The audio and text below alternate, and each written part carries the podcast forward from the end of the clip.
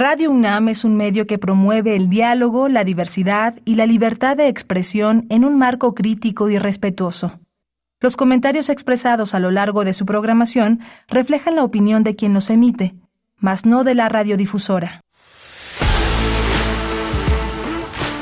Radio UNAM presenta Prisma RU. Una mirada universitaria sobre los acontecimientos actuales. Prisma RU. Relatamos al mundo.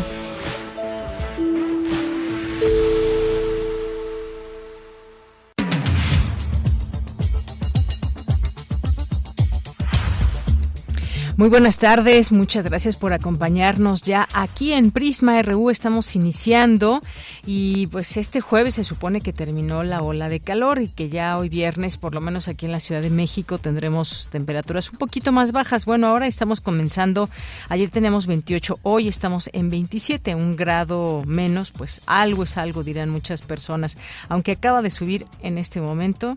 No, sí, todavía en 27, pero a las 2 de la tarde se prevén 28 grados y hasta ahí se queda y ya después comenzará a bajar.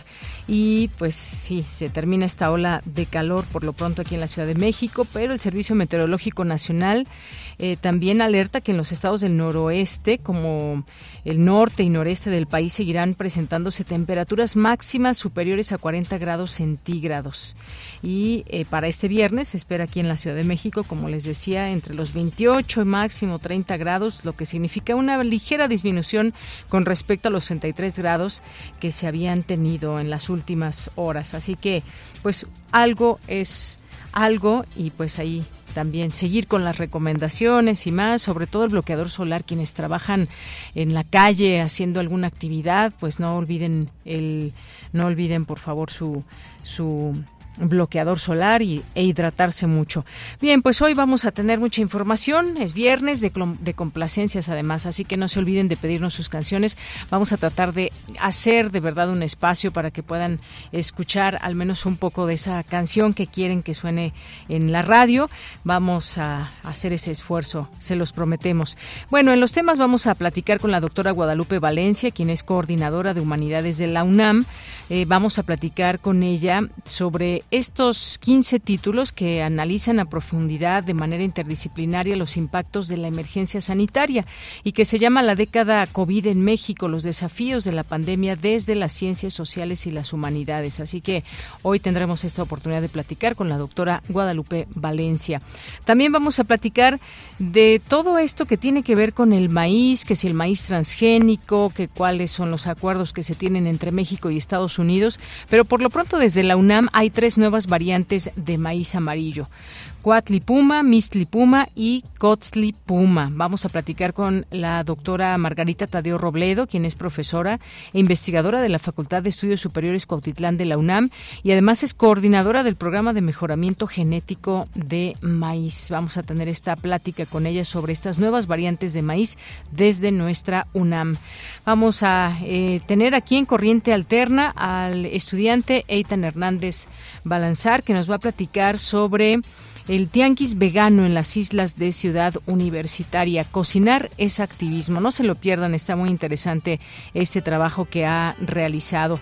También tendremos en nuestra segunda hora una conversación con Gastón Andrade, quien es egresado de la Escuela Nacional de Artes Cinematográficas de la UNAM, porque nos va a platicar de su documental La libertad fantasma, los sueños femeninos rotos. Eh, también tendremos Refractario RU con Javier Contreras, temas que han sido noticia a lo largo de la semana y que aquí tenemos oportunidad de analizar. Cambio en la Secretaría de Gobernación, lo que pasó ayer con la Suprema Antier, con la Suprema Corte de Justicia de invalidar el Plan B y los recorridos y sueños de aspirantes de Morena están al margen de la ley. Lo seguiremos platicando hoy con Javier Contreras y cerramos con Melomanía RU con Dulce Wet. Nuestras redes sociales, arroba Prisma RU en Twitter, Prisma RU en Facebook, así nos comunicamos con ustedes. Bien, pues soy de Yanira Morán, en nombre de todo el equipo, le doy la más cordial bienvenida para que nos acompañe en estas dos horas de programa. Por lo pronto, desde aquí, relatamos al mundo.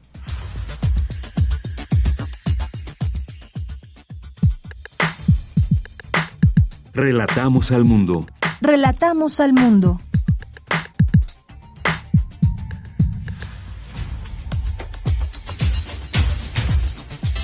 Una de la tarde con siete minutos. En resumen, abre la UNAM sede en Cuba. En la ceremonia inaugural, el rector Enrique Graue y su homóloga de la, de la Universidad de La Habana, Miriam Nicado, coincidieron en destacar los beneficios recíprocos que esta nueva sede traerá para el desarrollo académico de ambas naciones. El rector Enrique Graue agradeció la hospitalidad de la Universidad de La Habana, una institución hermana, indicó, con la que ya existen importantes lazos académicos, históricos y de amistad.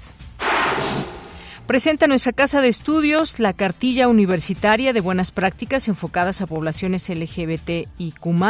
Propone alternativas para fomentar un ambiente incluyente. En más información, la brillante trayectoria del doctor Carlos Tello García ha logrado combinar lo mejor del servicio público y de la reflexión académica, aseguró el secretario general de la UNAM, Leonardo Lomelí Vanegas, al presidir el homenaje al reconocido, al reconocido economista. En más información, urge la participación de la humanidad para revertir la crisis ambiental afirmó el exrector de la UNAM, José Sarucán, al participar en la 54 edición del Congreso de la Asociación de Investigación de Diseño Ambiental. Bien, en más información, importante atender y hacer visible la situación de violencia que se registra en las escuelas, alertan especialistas de la Facultad de Psicología. En la información nacional, el presidente Andrés Manuel López Obrador aseguró que la Suprema Corte de Justicia de la Nación se ha excedido en sus facultades al invalidar el llamado Plan B electoral. Escuchemos al presidente López Obrador. Lo que hicieron ayer pues fue corregirle la plana a otro poder. Entonces, si nosotros intervenimos, si yo emito un decreto, hago lo que en su momento llevó a la práctica Cedillo de desaparecer la Suprema Corte y de renovarla, dirían, se trata de una dictadura. ¿Con qué autoridad moral cuestionan eh, el procedimiento del Poder Legislativo? No tengo por qué opinar sobre lo que debería ser el Poder Legislativo. Como ciudadano y también como presidente les diría, no se metan a ese litigio no caigan en esa provocación, déjenlos, porque están menospreciando al pueblo. Bien, pues ahí las palabras del presidente López Obrador. Eh, por su parte, el presidente nacional de Morena, Mario Delgado, y las dirigencias nacionales del Partido del Trabajo y Verde Ecologista anunciaron que buscarán ganar la presidencia y el Congreso para hacer efectivo el plan C. Escuchemos. Les decimos de una vez a ese bloque conservador que vamos por ellos, por la vía legal, pacífica y democrática. Vamos a fijarnos la, meta de obtener 33 millones de votos y poder hacer efectivo el plan C. El plan C significa cambio, la continuidad del cambio. Y en la información internacional, el secretario de Estado de la Casa Blanca, Anthony Blinken, llamó este viernes a los países miembros de la Organización de los Estados Americanos a sumarse a Estados Unidos para luchar contra el tráfico de fentanilo. Durante su intervención en la Asamblea número 53, la Asamblea General de la OEA, celebrada en Washington, anunció que hoy lanzan una nueva coalición global para abordar las amenazas a la seguridad y a la salud pública por la producción y tráfico de fentanilo y otras drogas sintéticas. Hoy en la UNAM, ¿qué hacer? ¿Qué escuchar? ¿Y a dónde ir? Hoy no te puedes perder Foro Sonodoc 2022, serie compilada por el Foro de Documental Sonoro en Español, fundado por un grupo de profesionales de la radio para producir, difundir y capacitar en torno a este innovador género radiofónico.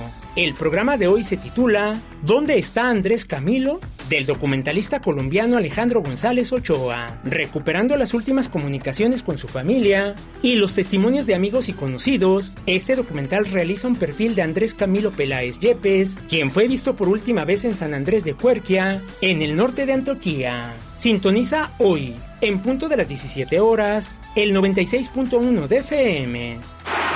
La Dirección General de Divulgación de la Ciencia de la UNAM organiza el curso de divulgación de la ciencia El Universo Hoy. Los asistentes podrán explorar los últimos avances en la investigación astronómica, así como el uso de las nuevas tecnologías. Este curso está dirigido a profesores de secundaria, bachillerato y comunicadores de la ciencia.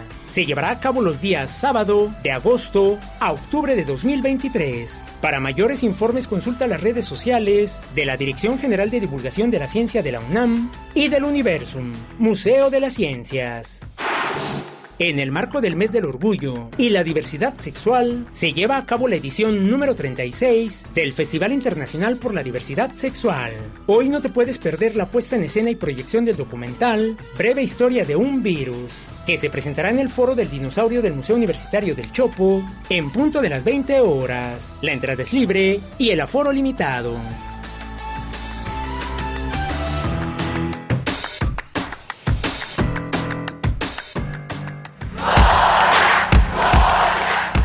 Campus RU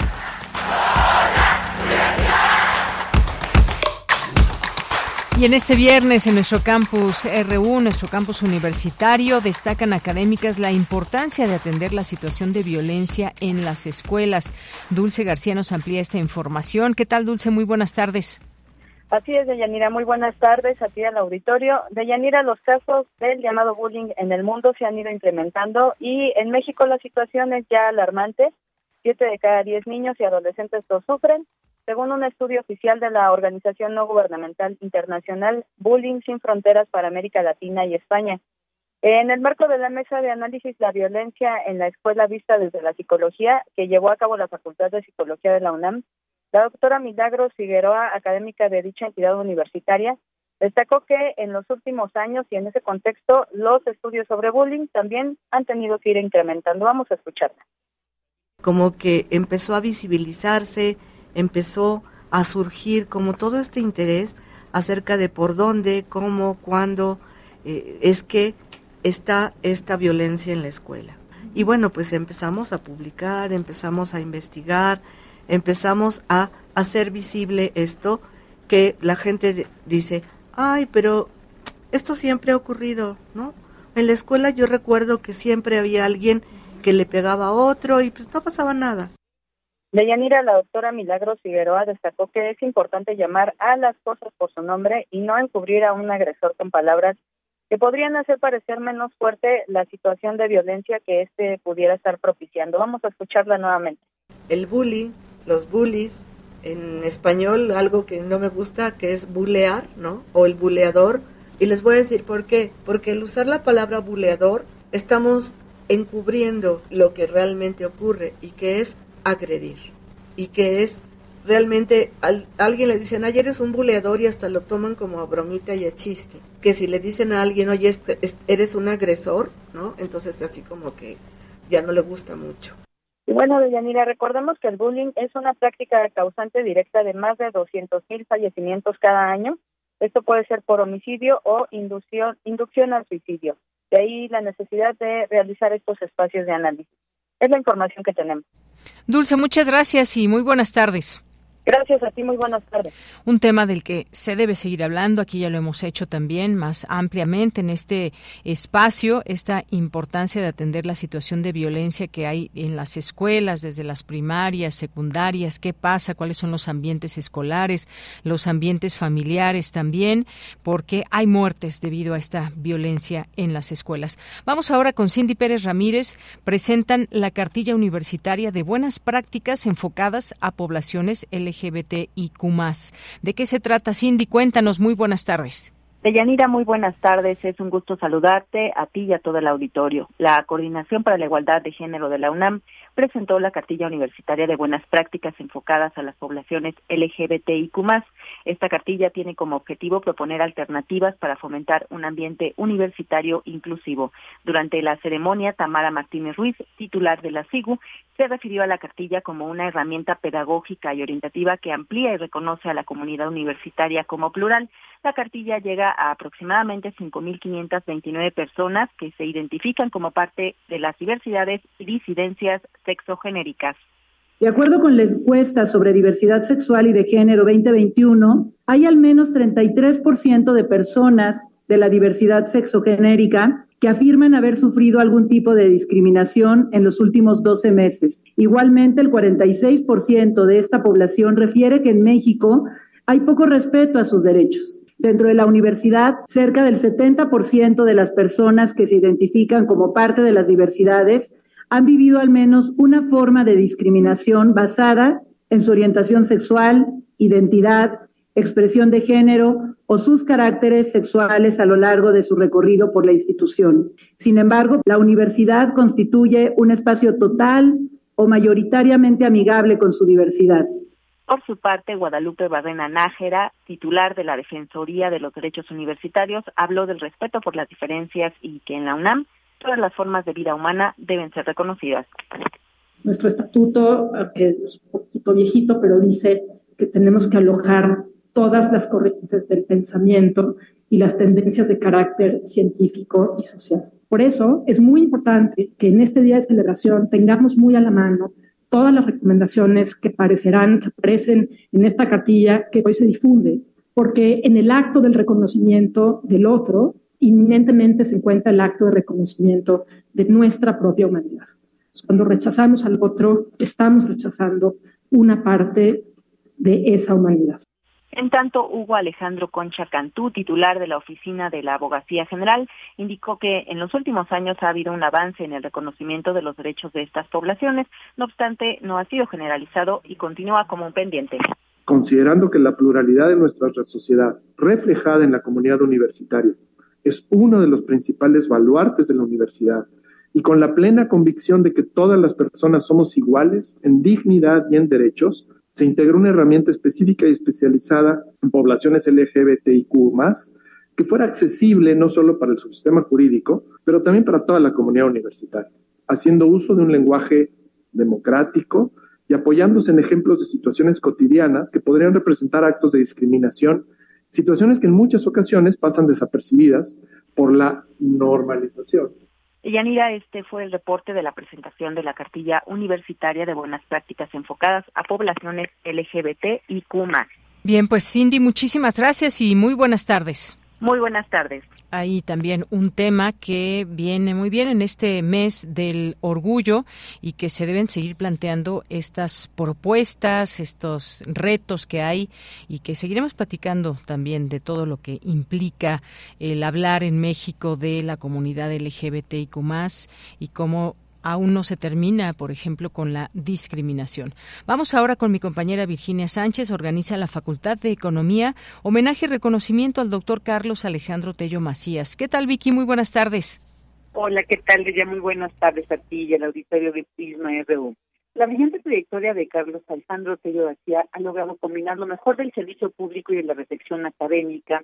Ha logrado lo que es poco frecuente en el medio, que es la congruencia entre lo que se dice y se hace la característica más importante y sobresaliente, además de sus méritos intelectuales. Así lo señaló el secretario general de la UNAM, Leonardo Lomediva Negas, al participar en el homenaje y reconocimiento a la trayectoria académica universitaria, diplomática y política del doctor Carlos Alejandro Tello García, organizada por la Facultad de Economía de la UNAM.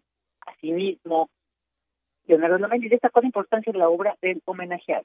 Escuchemos.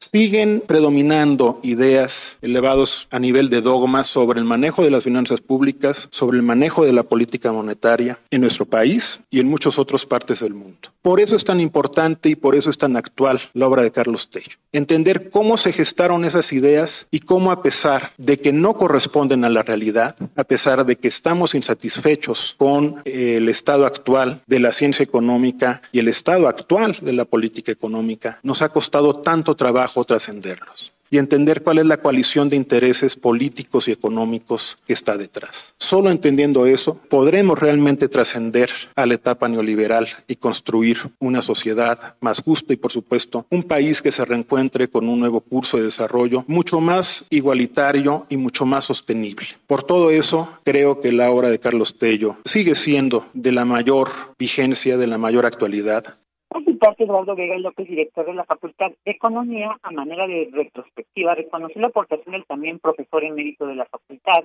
a través de su obra en el análisis y crítica del desarrollo de la política neoliberal en México, así como su ejemplar sabiduría y calidad humana. Finalmente, Carlos Tello García, además de agradecer el homenaje de conocimiento, lamentó el que la economía mexicana no ha crecido, dijo, de manera satisfactoria. Esto es lo que dijo, escuchemos.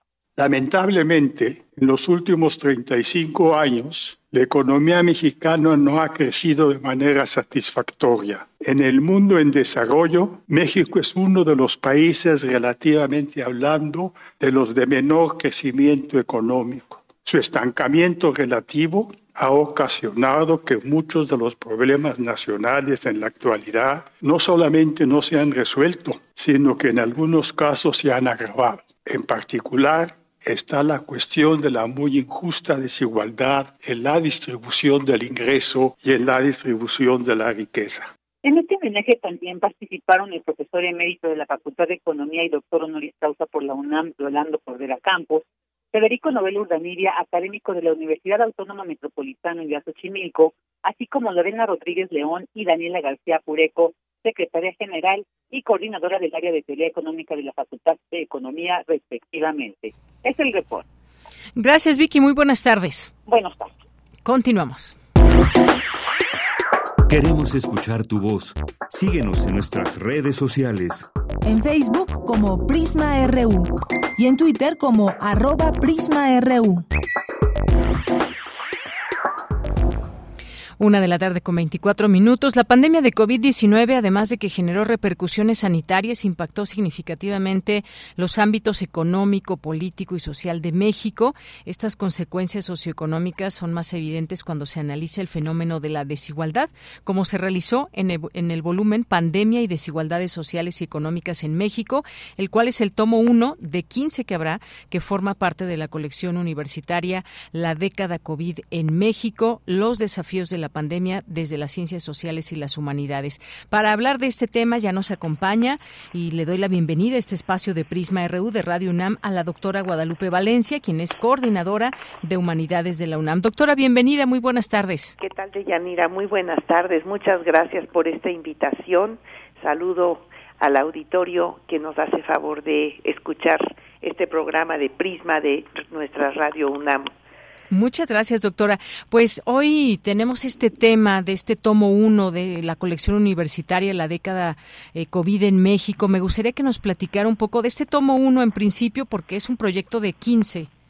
Así es, es un proyecto de 15 tomos y mira, eh, en realidad son 14 tomos y el tomo 15 es la síntesis de cada uno de los otros, de los otros 14 y tiene un prólogo además y las conclusiones, te lo voy a decir así, las conclusiones de la síntesis de, de los de los 14 tomos. Es realmente un tomo muy sintético en donde eh, se muestran los resultados de 15 eh, tomos temáticos dedicados todos a la de, lo que hemos llamado la década COVID en México, los desafíos de la pandemia, desde las ciencias sociales y las humanidades.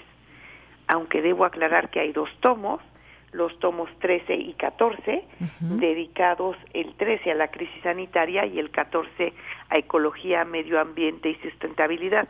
En ese sentido es una colección interdisciplinaria. El tomo 1, Pandemia y desigualdades sociales y económicas en México, estuvo a cargo de los doctores Fernando Lozano, Marcos Valdivia y Miguel Ángel Mendoza.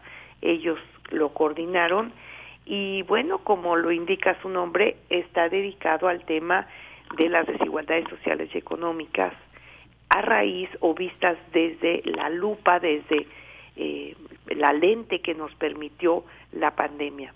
Quiero decirlo de otra manera, pudimos eh, en este todos en estos dos años 20 y 21 especialmente eh, también el 22 desde luego y lo que va del año presente mm, estudiar los efectos de la pandemia en esto que ya se está se está llamando la década covid pero también mirar en clave covid en clave de pandemia los temas que ya veníamos trabajando.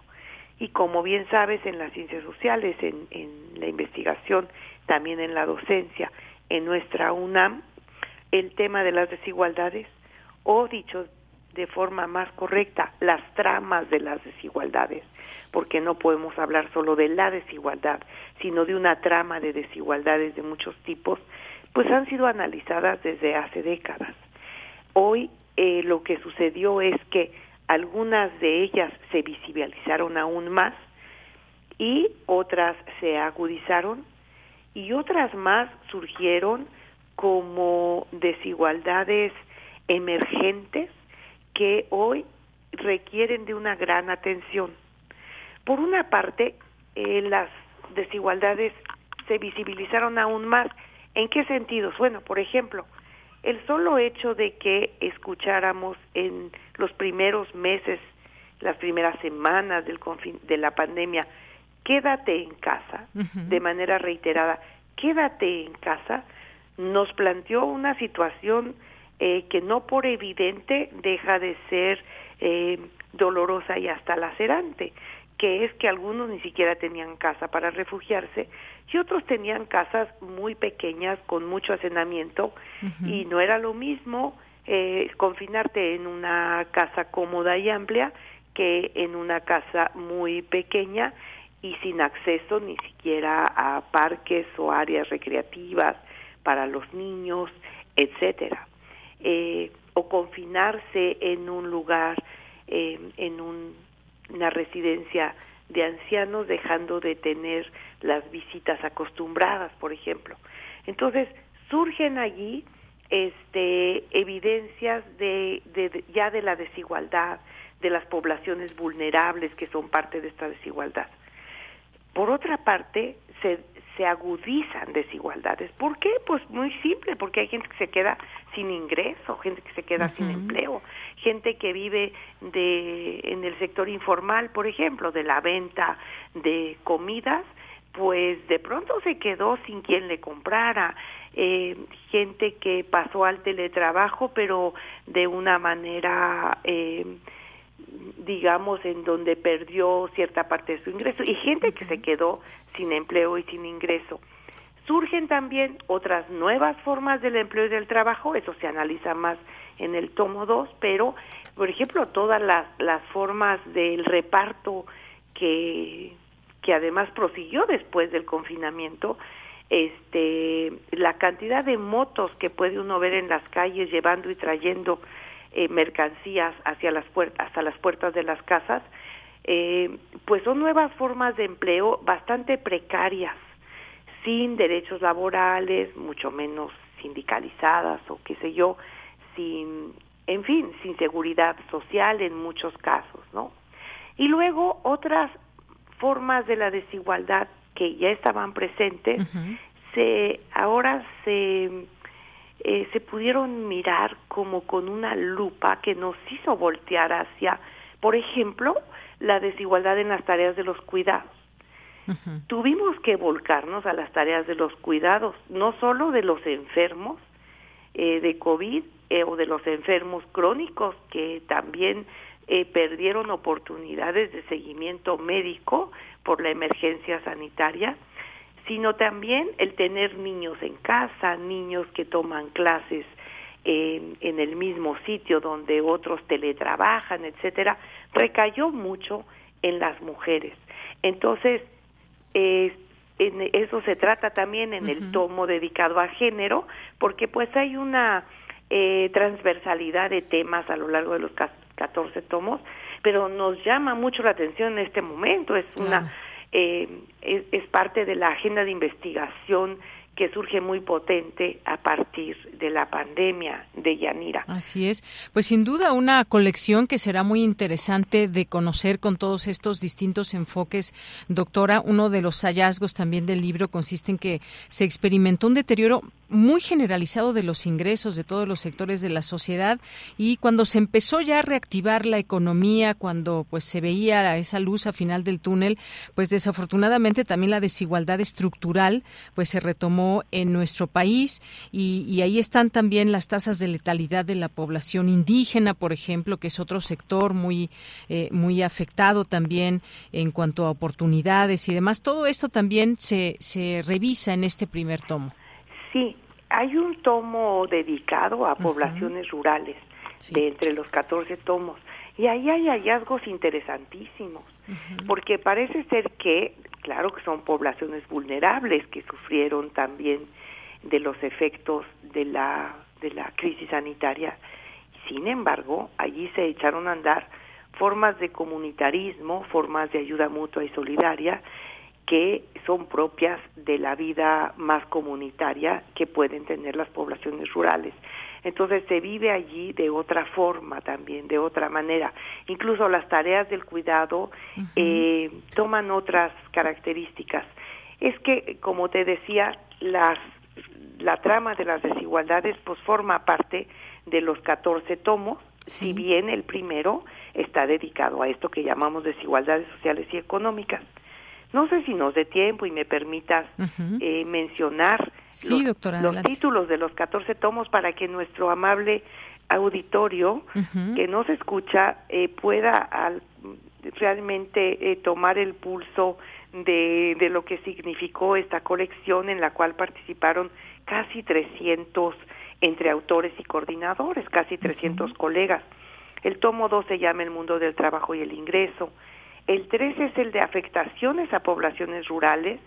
El cuarto es Estado de Derecho. El 5, Salud mental, afectividad y resiliencia. El 6, los imaginarios de la pandemia, toda la parte de la subjetividad, las percepciones, etcétera. El 7 se dedica a los derechos humanos y el octavo tiene un título muy eh, particular y muy atinado, Democracia en tiempos difíciles se llama. El tomo 9 se dedica al género, violencia, tareas de cuidado y respuestas sociales a la crisis. El décimo a la educación, conocimiento e innovación, grandes transformaciones eh, tuvo y, y, y, se, y, se quedaron a vivir entre nosotros en, el ámbito de la educación, el conocimiento y la innovación. Hay reflexiones desde la ética y la filosofía en el tomo 11, importantísimas. El tomo 12 sobre ciudades y condiciones de habitabilidad en la pandemia. Y los dos últimos tomos el, eh, son eh, realmente interesantísimos también. Uno es la crisis sanitaria, eh, nos narra eh, propiamente lo que sucedió en términos epidemiológicos y del manejo sanitario y del el sector salud. Y el tomo 14, que tal vez podría haber sido el primero, es el de Ecología, Medio Ambiente y Sustentabilidad. ¿Y por qué podría haber sido el primero? Pues porque ahí está el origen de esta pandemia y de otras que puedan venir. En la, eh, en la crisis ambiental, en el cambio climático y dicho más de manera más corta en el abuso que hemos hecho de la naturaleza. Rematamos con este tomo, pero como te digo, pues allí se encuentra el origen de esto que puede ser visto como una tragedia. Visto como tragedia, pero no dejamos de mencionar y lo hacemos con mucho énfasis, las enseñanzas de la pandemia y eh, que nos echamos también a, a andar con eh, lo digo de manera coloquial, desde luego, con el, el tema de las recomendaciones de política pública. Las hay en cada uno de los tomos y se recuperan en el tomo 15, que es el tomo de síntesis. Muy bien, pues qué interesante. Tengo aquí precisamente también, si nos metemos aquí a la página a través del buscador, esta década COVID, pues ahí nos aparecen todos estos títulos. Y esto que usted menciona al último de este, de este tomo 15, las enseñanzas de la pandemia, que muy importante también conocer de, de todo esto que hubo también negativo, qué aprendimos y qué hay de positivo también en nuestro comportamiento o qué es finalmente lo que tenemos que aprender porque eventualmente habrá otras pandemias y hay que protegerse y hay que tomar decisiones desde el gobierno, pero también a nivel personal, a nivel sociedad y son estas distintas cuestiones eh, consecuencias negativas, pero también hay que hablar de las enseñanzas, incluso también pues el caso de las remesas que fue un punto muy importante para quienes eh, no tenían aquí trabajo y que eso pues les ayudó muchísimo en la pandemia, doctora. Desde luego, sobre todo en el campo, y así lo narran, eh, así lo analizan los colegas que eh, hacen el, el tomo 3. Em, es cierto que tendemos a recordar más de lo negativo, hay cosas que no podemos eh, permitir que se repitan en alguna otra crisis que es, es, una crisis humanitaria, global, mundial, ¿no? No podemos permitir que se repitan las agresiones al sector médico, por ejemplo, eh, o que no se cuenten con los suficientes elementos quienes están en lo que se llamó el primer frente de batalla, que es este personal médico heroico. Eso no lo podemos repetir, pero también tenemos que considerar lo que aprendimos, lo que hicimos bien, las formas solidarias que echamos a andar, eh, los comedores eh, colectivos, los comedores solidarios que también existieron, eh, en fin, eh, la colaboración de la población para ir a vacunarse, no en todos los países.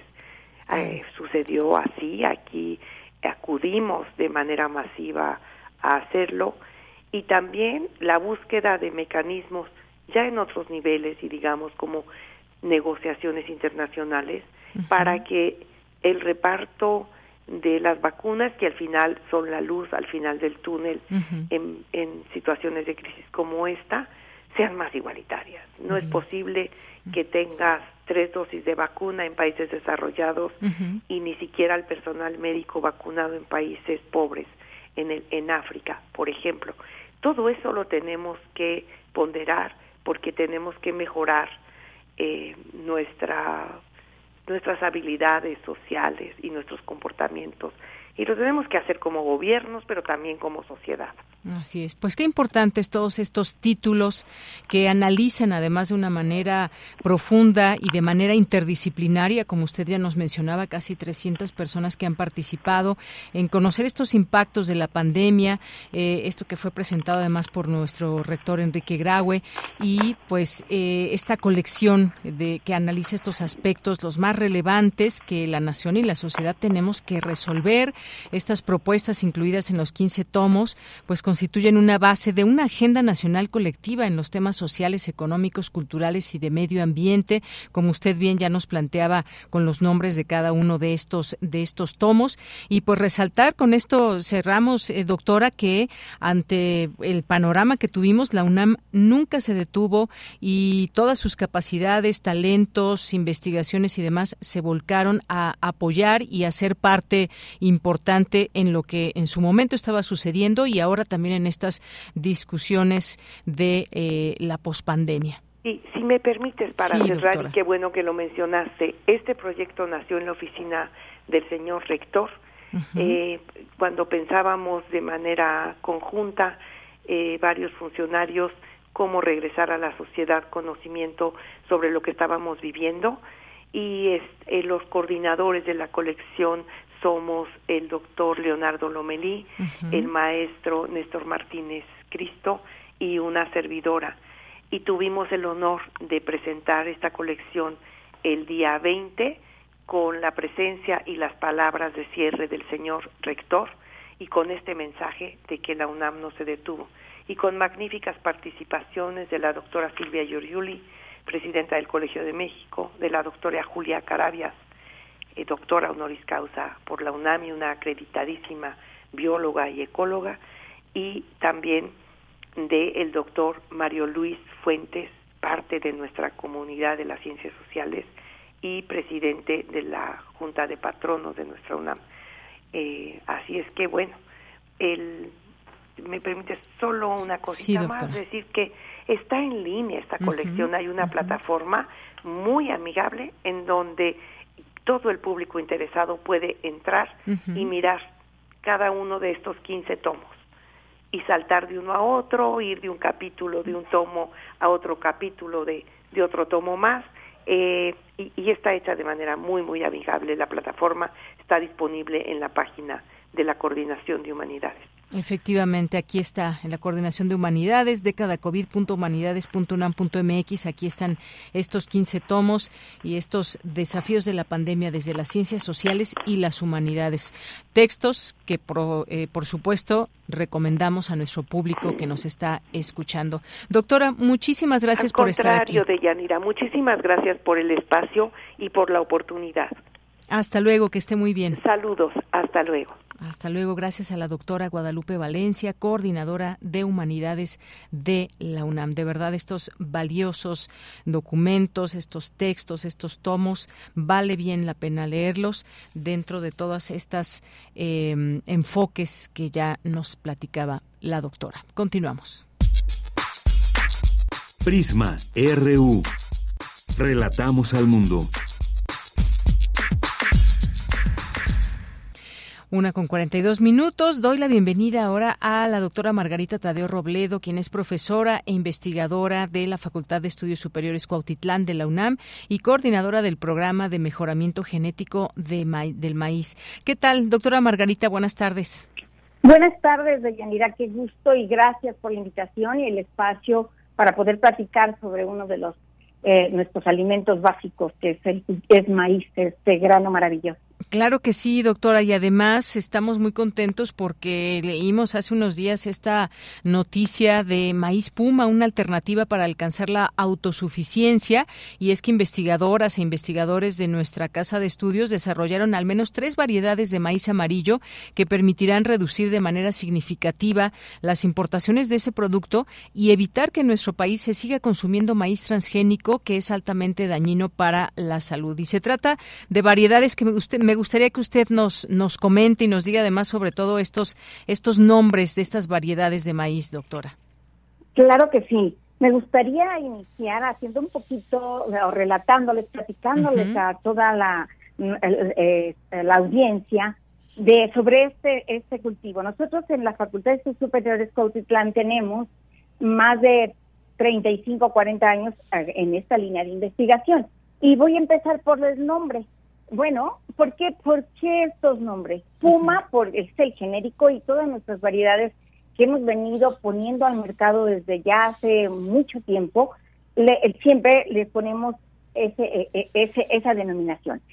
En esta última generación y estas variedades que se denominan una Misty Unam, que obviamente eh, estamos hablando eh, de nuestra mascota, ustedes recuerdan, el puma. Uh es puma, y una, UNAM, pues nuestra casa de estudios.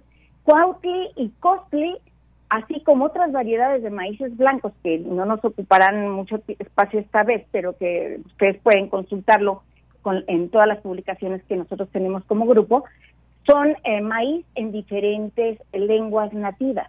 Así como tenemos esa gran diversidad genética en nuestro país, conservada por nuestros grupos eh, eh, y nuestros eh, hermanos este, campesinos de diferentes etnias, tenemos una riqueza en lenguas también muy amplia y lo que hemos nosotros hecho en este programa de mejoramiento es denominar nuestras variedades que ponemos ya al mercado, ya cuando están terminadas, estas denominaciones.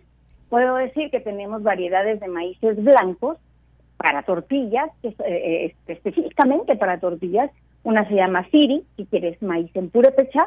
Yo soy originaria de Michoacán y por lo tanto tengo una cercanía muy profunda con, con los purépechas, soy de origen purépecha. Eh, otro que se llama Siri, Puma, que también quiere decir maíz.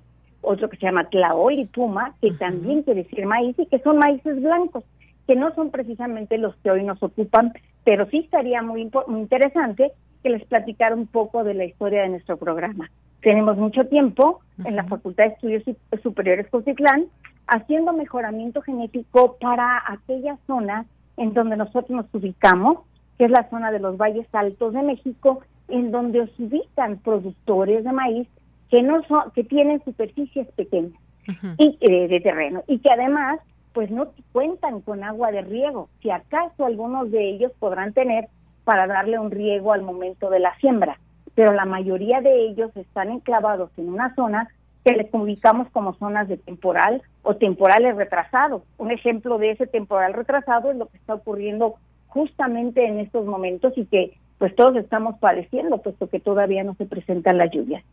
Y estamos en una zona muy alta con una con, con eh, presencia de heladas y con un ciclo de cultivo muy corto para que el productor pueda sacar eh, su producción de grano. Y entonces, la, la esencia de nuestra universidad es hacer investigación, formar recursos humanos a, través de que los estudiantes se incorporen en estos trabajos de investigación y generar tecnología para resolver la problemática de la zona. Nosotros estamos hablando que estamos eh, con estas variedades podemos impactar hasta 300 mil hectáreas en estas condiciones de temporada y temporales retrasadas. Yo eh, me gustaría comentar, puesto que la introducción fue este, este, esta cabeza que pone Gaceta y que ha estado circulando y que yo les agradezco infinitamente esta difusión porque necesitamos que se conozca lo que hace la universidad, pero también lo que hacemos para resolver la problemática de nuestros productores, de nuestros campesinos. Y es, es que eh, pues son, son productores que están, que están descuidados por otras instancias. Las compañías internacionales aquí no les interesa realmente este producir y acercarles variedades mejoradas. Entonces, nosotros como un programa universitario, con, con recursos universitarios, a través del programa de apoyo a proyectos de investigación e innovación tecnológica, pues generamos estas variedades, desarrollamos estas variedades con la esencia de que los estudiantes aprendan haciendo. ¿sí? Entonces, nuestras, el mejoramiento genético lo hacemos con los estudiantes de la licenciatura, también estudiantes que se incorporan de maestría y por supuesto eh, estudiantes que se incorporan, que están haciendo trabajos de doctorado.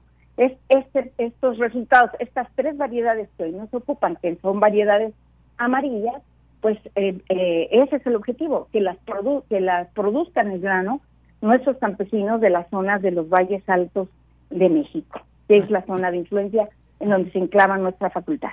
Así es. Pues sí, esta nota que destacó nuestra Gaceta UNAM y que además estuvo en distintos medios de comunicación, lo cual nos da muchísimo gusto porque se está poniendo este tema como un tema importante a seguir, a discutir y como sabemos, pues este, y bien lo dice también nuestra Gaceta, este proyecto surge de la necesidad de contar con diversas variedades de semillas en nuestro país y que puedan ser cultivadas en diferentes regiones ambientales, ya nos comentaba usted, y que contribuyen a resolver esta problemática de las importaciones que tenemos de maíces amarillos. Se sigue utilizando para consumo humano de manera indebida eh, los transgénicos, el glifosato, incluso eh, por ahí ayer todavía una multinacional expresó que eh, pues su esperanza de que el gobierno mexicano modifique la postura de prohibir la importación de maíz modificado genéticamente y el uso de del glifosato, que es un herbicida. ¿Qué le parece todo esto, doctora? Me gustaría mucho comentar al respecto.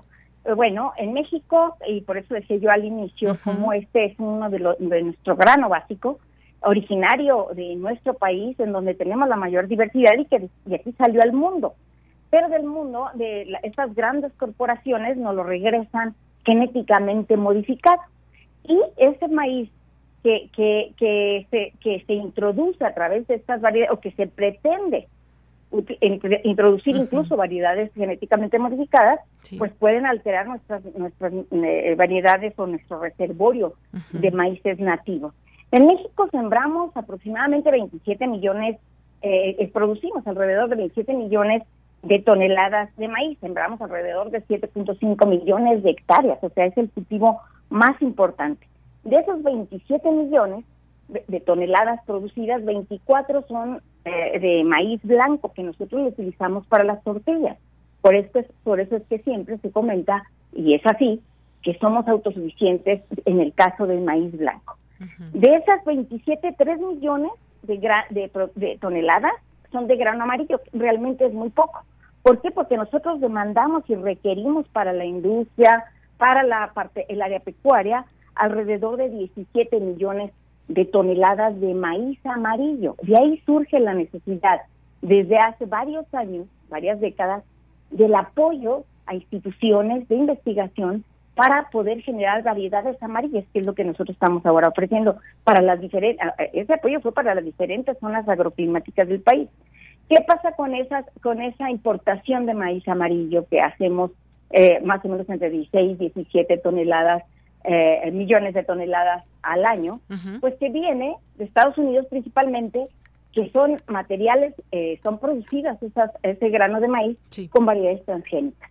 Y entran a nuestro país y va hacia la parte pecuaria, pero por ahí también la trazabilidad de cómo ya se mueven esas eh, millones de toneladas en nuestro país, pues no está muy clara y es importantísimo que esas toneladas de maíz no lleguen al consumo humano, ¿sí?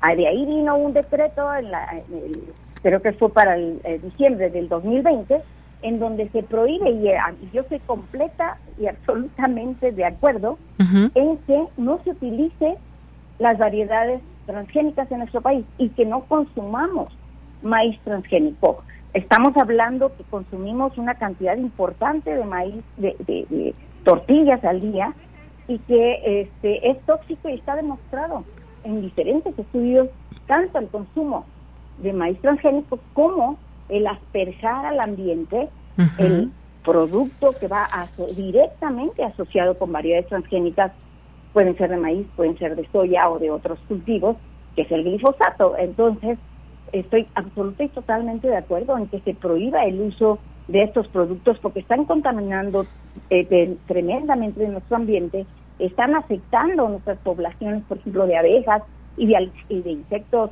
eh, benéficos, no, no porque sea directamente el glifosato se utiliza para controlar maleza, pero tenemos, sabemos nosotros que muchos de los insectos también requieren de ciertas especies para poder este, eh, vivir, ¿sí? Y además, yo les decía, siempre lo comento, eh, nuestro sistema de tanto maíz en unicultivo como el sistema NILPA, nosotros utilizamos todas las especies asociadas a esa a ese cultivo de maíz. Nosotros podemos ver en el campo, cuando ustedes tengan oportunidad de salir, de ver en unicultivo nuestros campos de cultivo de maíz, cómo las personas están colectando quintoniles, colectando verdolagas, colectando todas esas especies asociadas a nuestro cultivo de maíz y los vemos después vendiendo en los mercados o bien nuestros eh, campesinos las utilizan para su consumo cotidiano, que además son altamente nutritivos.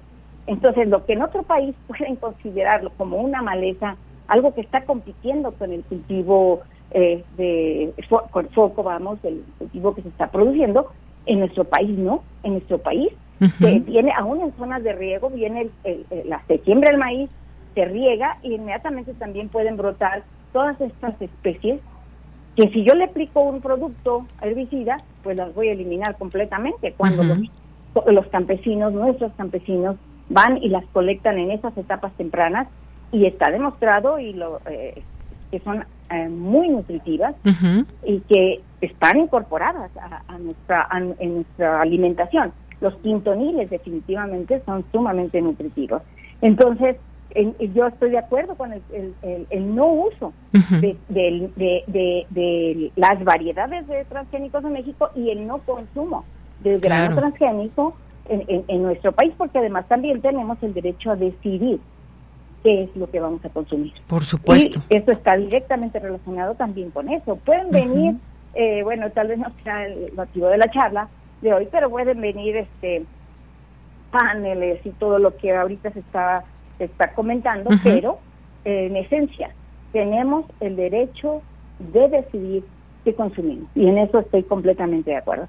Estas variedades son producto de la investigación eh, convencional, son variedades de maíz amarillo que le fue que, eh, dos de ellas son híbridos varietales, que es el Mispliunam y el Cuautlipuma, que quiere decir esto que son tienen que son en la cruza de dos variedades amarillas pero que tienen un potencial de rendimiento alto para estas zonas a las que yo me estoy refiriendo y que van a andar alrededor de las 7 a 8 toneladas por año. Y una tercera, que es la costlipuma, que es una variedad de polinización libre, que el productor puede acercarse con nosotros a la facultad para, a través de los mecanismos y de los canales que ya tiene la universidad, se puede eh, acercar para que nosotros le proporcionemos la semilla. También la tecnología está publicada, hay varios artículos científicos ya publicados de estos materiales, eh, eh, las fichas técnicas y las fichas para eh, la producción tanto de la semilla como la producción del grano para que el productor pueda tener acceso a esa información de una manera fácil y multiplicarla y producirla en sus campos de cultivo. Este, a veces a veces uno piensa, Villanira, que nos surten de alimentos estas grandes zonas productoras altamente tecnificadas, pero en México como en el mundo, el 70% de los alimentos que tenemos en la mesa los producen nuestros campesinos, nuestros pequeños productores, ¿sí? Y a veces eh, creemos que si no hay estas grandes tecnologías y estos grandes campos de cultivo que son importantes, yo no digo que no lo sean, pero estos pequeños productores que tienen una hectárea, media hectárea, tres hectáreas, pues producen alimentos que, sumado todo eso, este, aporta el 70% aproximadamente de nuestros alimentos cotidianos y en el área pecuaria tanto como en el área agrícola. ¿Sí? doctora, pues cuántos datos tan interesantes importantes, sobre todo de conocerlos como sociedad, porque de pronto nos eh, estamos absortos de algunos eh, algunos temas o estamos más bien alejados, quise decir, de algunos temas, pero que debemos de conocer las implicaciones que esto tiene, porque ahí están también ciertas empresas queriendo, eh, pues, convencer o no quitan el dedo del renglón en que el gobierno mexicano permita utilizar lo que dicen ellos las mejores tecnologías y en este sentido pues seguir enviando eh, estas eh, estas importaciones de maíz modificado genéticamente. El presidente incluso pues lo ha mencionado ratificó esta misma semana la decisión de prohibir las importaciones de maíz amarillo genéticamente modificado eh, empleado sobre todo en la industria agroalimentaria y de forrajes para la elaboración de masa y tortillas que es finalmente para consumo humano. Así que me parece que este tema debemos seguirlo platicando, doctora. Si le parece bien, vamos a invitarle una vez más porque hay otros otros temas también ligados al maíz que debemos eh, que, sería necesario darles eh, pues una salida y que también podamos difundirlos a través de este espacio y que mejor desde nuestra radio UNAM. Yo encantada que sí y, sobre todo para que este, eh, nuestra audiencia, nuestros estudiantes, los académicos se enteren de lo que estamos haciendo en la universidad y que, y, que eh, y de la importancia de este grano a nivel nacional y a nivel mundial. Y la importancia de que todos eh, contribuyamos con eh, producir, de producirlo, conservarlo, sembrarlo. Y hay otros materiales, yo les decía, que son fundamentales porque hay una gama de usos en el caso de los maíces, sí. Eh, por ejemplo, estos maíces pueden ir a la industria, de todos ellos está ya, toda la tecnología generada, están probados este, en laboratorio para el uso, por ejemplo, de totopos, eh, de, muchas de las frituras vienen mucho eh, elaboradas con maíces amarillos, y la calidad de estos maíces es, es muy alta comparada con la calidad que nos llega el, estas 17, 16, 17 millones de toneladas de importación que vienen de muy baja calidad, ¿sí? Y de ahí la importancia de lo que usted acaba de mencionar, de cómo este, no deben entrar esas, toneladas, esos millones de toneladas al sistema alimentario, sino canalizarse justamente a la industria para la que se importa. Pero ahí es donde hay algún problema y se tiene que poner mucho, mucho ojo a cómo se distribuye, hacia dónde va una vez que se introduce en nuestro país. Y bueno, la alternativa es todo ese tipo de maíces que nosotros usamos, que todos son buenos para las tortillas, tanto los blancos, los azules, estos amarillos, los, los rojos, cada uno tiene diferentes utilizaciones, pero este los cacahuatín, que los usamos tanto para la zona de valles altos, bueno, pues todos esos, todos esos ahí en la facultad, en este eh, programa de mejoramiento, los trabajamos. Muy Tenemos la línea de los blancos, los amarillos, hemos trabajado, trabajamos por supuesto con azules, siempre en colaboración también con instituciones de investigación pública, como es el INIFAP, el Instituto Nacional de Investigaciones Forestales Agrícolas y Pecuarias, porque somos un grupo multidisciplinario para poder generar estos materiales muy bien. Y también ahora tenemos una línea de maíces palomero. No, hombre, pues hay, hay, hay tela de dónde cortar y de dónde seguir hablando. Se nos ha acabado el tiempo, doctora, pero yo le propongo eso, que la invitemos próximamente para hablar de todo esto último que nos está planteando y, y seguir señalando que se puede y hay capacidad para avanzar en la sustitución de importaciones. Pero si le parece bien, lo dejamos para, para la siguiente semana. Por supuesto que sí, muchísimas gracias, Deyanira, y por supuesto que somos y tenemos la capacidad de producir el maíz que requerimos. Tenemos en todo el sureste una gran superficie que podemos utilizar y varios científicos destacados lo han señalado. Están en diferentes foros, en diferentes publicaciones. Y por supuesto, yo encantada y muchísimas gracias por la oportunidad de mostrar lo que nosotros hacemos en la Facultad de Estudios Superiores Cuautitlán. Claro que sí, doctora. Pues muchas gracias, buenas tardes y nos escuchamos muy pronto. Muchísimas gracias. Hasta luego. Gracias a la doctora Margarita Tadeo Robledo, profesora e investigadora de la Facultad de Estudios Superiores Cuautitlán de la UNAM y además es coordinadora del programa de mejoramiento genético del maíz. Pues nos vamos al corte, regresamos a la segunda hora de Prisma RU. Prisma RU. Relatamos al mundo. Escucha. Como soldado, naturalmente, dijo que mis mujeres y mis hombres en particular estén dentro del mejor. Escucha. A mí me parece que hay que luchar por la paz en todos los rincones de la tierra. Que la guerra es un recurso prehistórico y que la humanidad tiene los medios y hay que luchar porque los tenga todos los rincones de la tierra. Escucha. El Estado del Guerrero ofreció hace unas semanas cerca de 7 mil dólares a los padres de los estudiantes desaparecidos para que dejasen de buscarlos. Escucha. Y que la humanidad tiene los medios y hay que luchar porque los tenga de solventar nuestras contradicciones y nuestros conflictos en paz. Y nada tiene valor como eso. Cada madrugada amanece venir y la vida por venir, y la vida por venir. Escucha. Radio UNAM. 86 años. Experiencia sonora. ¿Qué pasaría si perdieras tu INE? Perdería el derecho al voto. No existiría mi identidad. Perdería el derecho a la democracia. No podría hacer valer mi opinión. Sin mi INE no podría hacer nada porque me la piden en todos lados para todos los trámites. Si perdiste tu credencial o perdió vigencia, acude al módulo y actualízala. Haz tu cita en INETEL 804-33-2000 o en INE.mx. Mi INE es valioso porque me identifica y me suena. INE.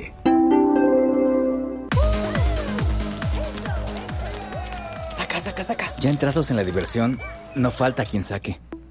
Pero la verdad, los inhalantes lo único que sacan es un daño cerebral irreversible. Alucinaciones y desorientación. Es más grande el sufrimiento que causa su consumo que el dolor que lleva a inhalar un solvente. No te arriesgues. Si necesitas ayuda, llama a la línea de la vida 800-911-2000. Secretaría de Gobernación. Gobierno de México. Bella Vita es un insignificante pastelero traicionado durante años por su bella y vivaz esposa.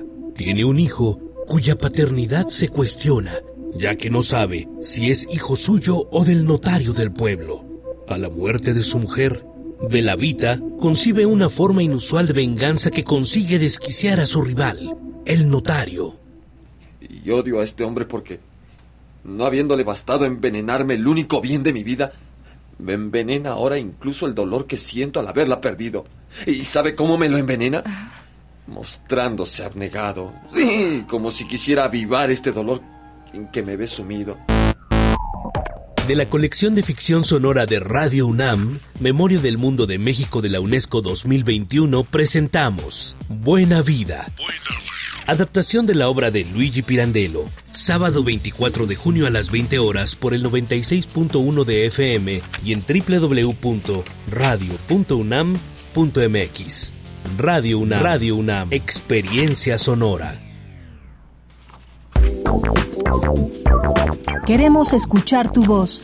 Síguenos en nuestras redes sociales. En Facebook como Prisma RU y en Twitter como arroba PrismaRU.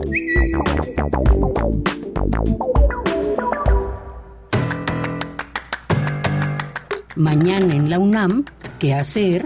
¿Qué escuchar? ¿Y a dónde ir?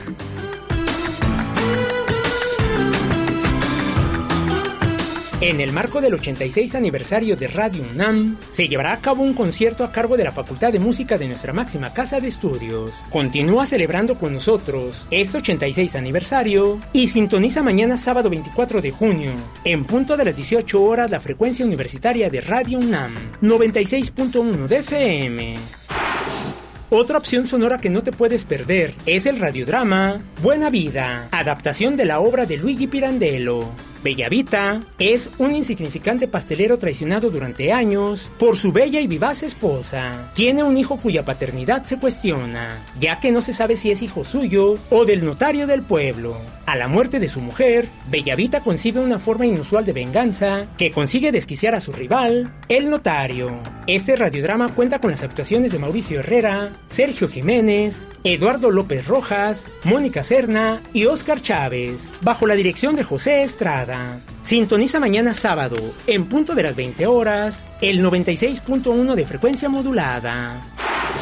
El próximo domingo 25 de junio no te puedes perder un concierto más de la Facultad de Música de la UNAM, los cuales se llevan a cabo desde la sala Julián Carrillo los días jueves. Sintoniza el próximo domingo 25 de junio, en punto de las 18 horas, la frecuencia universitaria de Radio UNAM, 96.1 de FM. Para Prisma RU, Daniel Olivares Aranda.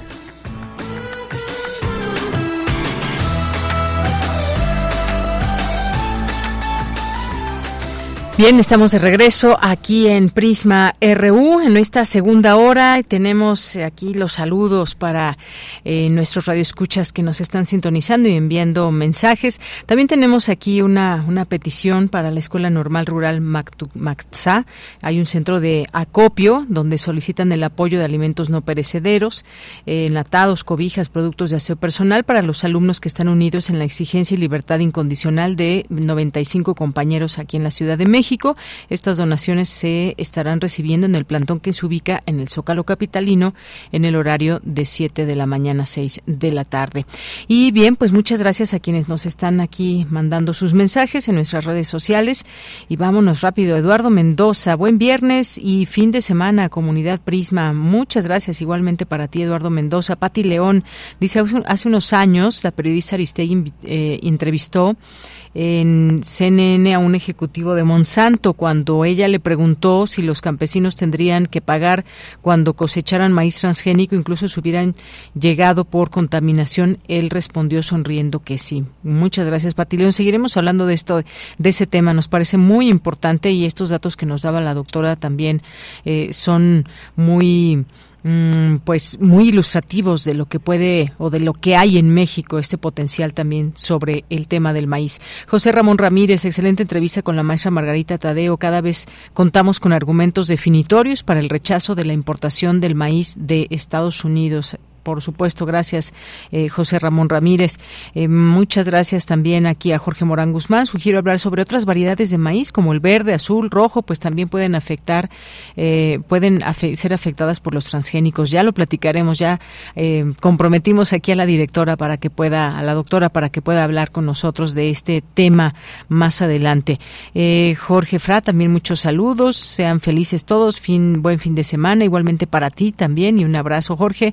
Carlos Yautotli nos dice, por favor, que se haga realidad lo que señaló Deyanira respecto, respecto a continuar con la plática con la especialista Margarita Tadeo Robledo en ese tema de importancia nacional, más espacios informativos como este y no como los que hacen megacoberturas del submarino eh, que bueno pues ahí murieron las personas que iban a bordo. Sí es algo que bueno si ustedes vieran hasta quién están tomando opinión sobre el submarino digo es un hecho importante eh, pues lo que significa el que haya fallado esta tecnología que va impresa en un eh, en un submarino como este y que además pues lo que cuesta llegar a estas profundidades del mar sí tiene su impacto por supuesto pero hay muchos otros temas. Claro que sí Carlos Yautotli Em, Guerrero también, muchos saludos. Gracias, Abel Fernández. Qué interesante en la nota sobre el maíz transgénico. Saludos a todos. Gracias, Abel. César Soto, en efecto, ante la emergencia sanitaria mundial de COVID-19, la UNAM y Radio UNAM mantuvieron ininterrumpidamente las actividades académicas y las transmisiones informativas a distancia con los riesgos de informar a la comunidad universitaria. Gracias, César. Un saludo. Muchas gracias también aquí a eh, José Ramón Ramírez. Un gran reconocimiento y habla pues de este homenaje al doctor Carlos Alejandro Tello Macías. Gracias, José Ramón, también por todos los comentarios que nos haces aquí a través de nuestras redes sociales. Doris Morales, también muchos saludos. Jorge Morán Guzmán, propongo hablar del círculo de violencia en la sociedad escuela familia crece y se hace más agudo cada día. Muy buen fin de semana para Deyanira, equipo de Prisma RU, Radio Internautas. Propongo escuchar La Casa del Sol Naciente con Bob Dylan. Bueno, pues ahí la guardamos, por supuesto, para despedirnos y esperar Que nos da tiempo, Jorge. Gracias a Rosario Durán, también aquí con mucho calor. Gracias, David Castillo. Muy buenas tardes para todos. Dice, ¿en serio ya es viernes? Ya, ya es viernes, David. Y pues eh, muchas gracias por estar aquí presente en viernes y cerrar la semana junto con nosotros. Gabani, Alicia Pérez Roldán, muchas gracias también. A Chris Morris, muchas gracias. Antonio José, Joana, Juliet, eh, Joana Julieta eh, GR y quienes sigan escribiendo, aquí les leemos con muchísimo gusto. Rosario Durán nos dice, sin maíz no habría estos, estos peneques y nos manda una foto de unos peneques que se ven riquísimos, Rosario. Ojalá que los disfrutes mucho y gracias por la fotografía. Pues vámonos a la información que es, que sigue, que es Corriente Alterna. Corriente Alterna. Unidad de Investigaciones Periodísticas un espacio de la Coordinación de Difusión Cultural de la UNAM. Son las 2 de la tarde con 13 minutos y ya me enlazo con el estudiante Eitan Hernández Balanzar, quien es estudiante de la cuarta generación de la, de la eh, Unidad de Investigaciones Periodísticas Corriente Alterna. Eitan, ¿cómo estás? Muy buenas tardes. Buenas tardes al auditorio. Aquí andamos muy bien. Eh, mucho gusto. Muy bien y de buena, Seitan. Oye, pues hoy vamos a platicar, bueno, nos vas a platicar tú sobre un tema que me parece muy interesante también para todo nuestro público que nos está escuchando. Cocinar es activismo. Y muchos se preguntarán, ¿por qué cocinar es activismo? Bueno, pues tú nos vas a hablar de este tianguis vegano en las islas de Ciudad Universitaria, que es un fenómeno cultural y comercial que al parecer merece ser reflexionado por las autoridades académicas y administrativas y universitarias a favor de la mejora de las condiciones económicas de algunos sectores del estudiantado. Pero cuéntanos a detalle qué es lo que vamos a leer en este reportaje amplio el fin de semana y también parte de una cápsula que en un momento vamos a escuchar. Sí, Eitan, ¿me escuchas? Sí, sí, sí. Ah, adelante, cuéntanos. Este este primero que nada es un perfil periodístico eh, a una cocinera vegana de ahí del Tianguis de las islas, eh, en particular de Pilares, eh, que comparten la Facultad de Economía, Derecho y Filosofía y Letras. es un reportaje justo que tuve la ayuda de Sergio Rodríguez Blanco y le agradezco profundamente a Mavi Vázquez, que justamente es la cocinera protagonista de este perfil que nos abrió la puerta de su casa y su cocina, es un espacio muy íntimo, y nos dio eh, una prueba de cómo ella comparte sus sentimientos y pensamientos a través pues, de los sabores. Y justamente eh, el veganismo como movimiento eh, se lee a través de cada plato de Mavi que nos comparte y que justamente nos ayuda a nosotros como estudiantes porque justo es una oferta muy asequible y, que de alguna u otra manera ha estado presente en, el bazar de, Pilares. Muy bien, pues mm, es muy interesante todo esto que nos platicas y qué te parece si escuchamos esta esta cápsula que nos has enviado y regreso contigo a seguir platicando del tema. Claro. Adelante.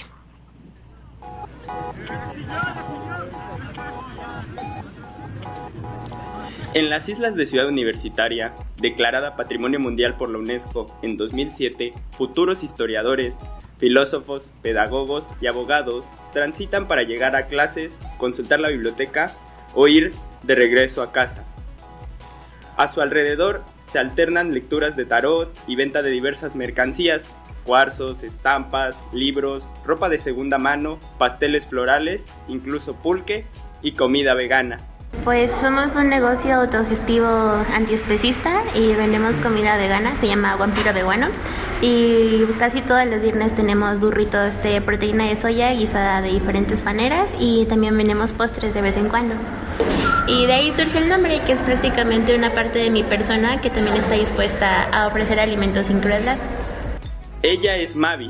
Su negocio, Vampiro Vegano, es un pequeño puesto de comida, disponible los viernes en Los Pilares, cimientos estructurales de las facultades de Derecho y Filosofía y Letras de la UNAM. Corriente Alterna.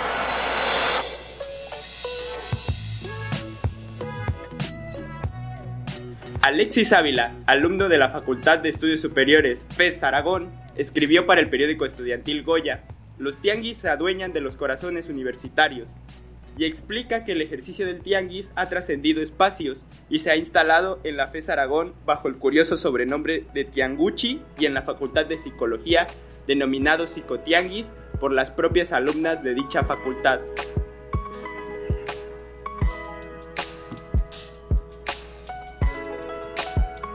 Mavi hidrató soya por dos horas. Seleccionó cuidadosamente las tortillas del supermercado para que no tuvieran leche o huevo machacó frijolitos previamente cocidos y picó meticulosamente nopales y cebolla morada. Eh, pues depende del producto. Usualmente los burritos sí los ensamblo un día antes y ese mismo día por la mañana los, los aso, los pongo en el fuego para que se doren. Y los postres es más sencillo porque usualmente traigo cosas en frío, entonces los hago un día antes, los refrigero y los traigo aquí en una hielera pequeña. Cuando Mavi Vázquez entra en la cocina, se transporta a otro mundo.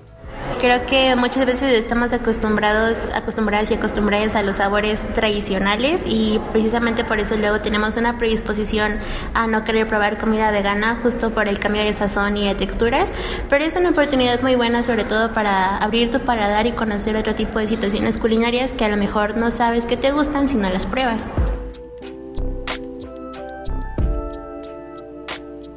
Mavi nos dice que la subversión no está peleada con el deleite de los paladares. Eh, pues la propuesta que se tenía con las compañeras de la facultad y los compañeros era justamente una protesta económica ante pues sí, la situación estudiantil y que muchas veces sufrimos de violencia económica. Con esto nos queríamos referir a que muchas veces no hay trabajos de medio tiempo que se adecúen o nos permitan llevar nuestros estudios y el trabajo. Así que sí, básicamente fue una protesta económica en sus inicios y de ahí decidimos seguirlo haciendo todos los viernes para que hubiera la oportunidad de que los estudiantes pudieran tener ingresos sin tener que abandonar sus estudios. Entonces, pues sí, algunos lo hacen en las horas libres, otro tipo de situaciones. Entonces, sí, básicamente esa es como la premisa del bazar, por eso surge. Sin embargo, en una publicación de Gaceta UNAM, fechada el 8 de diciembre del 2008, el patronato universitario expone una serie de lineamientos generales para evitar el comercio informal dentro de la institución, limitando la actividad solamente a aquellos particulares con contrato activo con la DGPU, Dirección General de Patrimonio Universitario.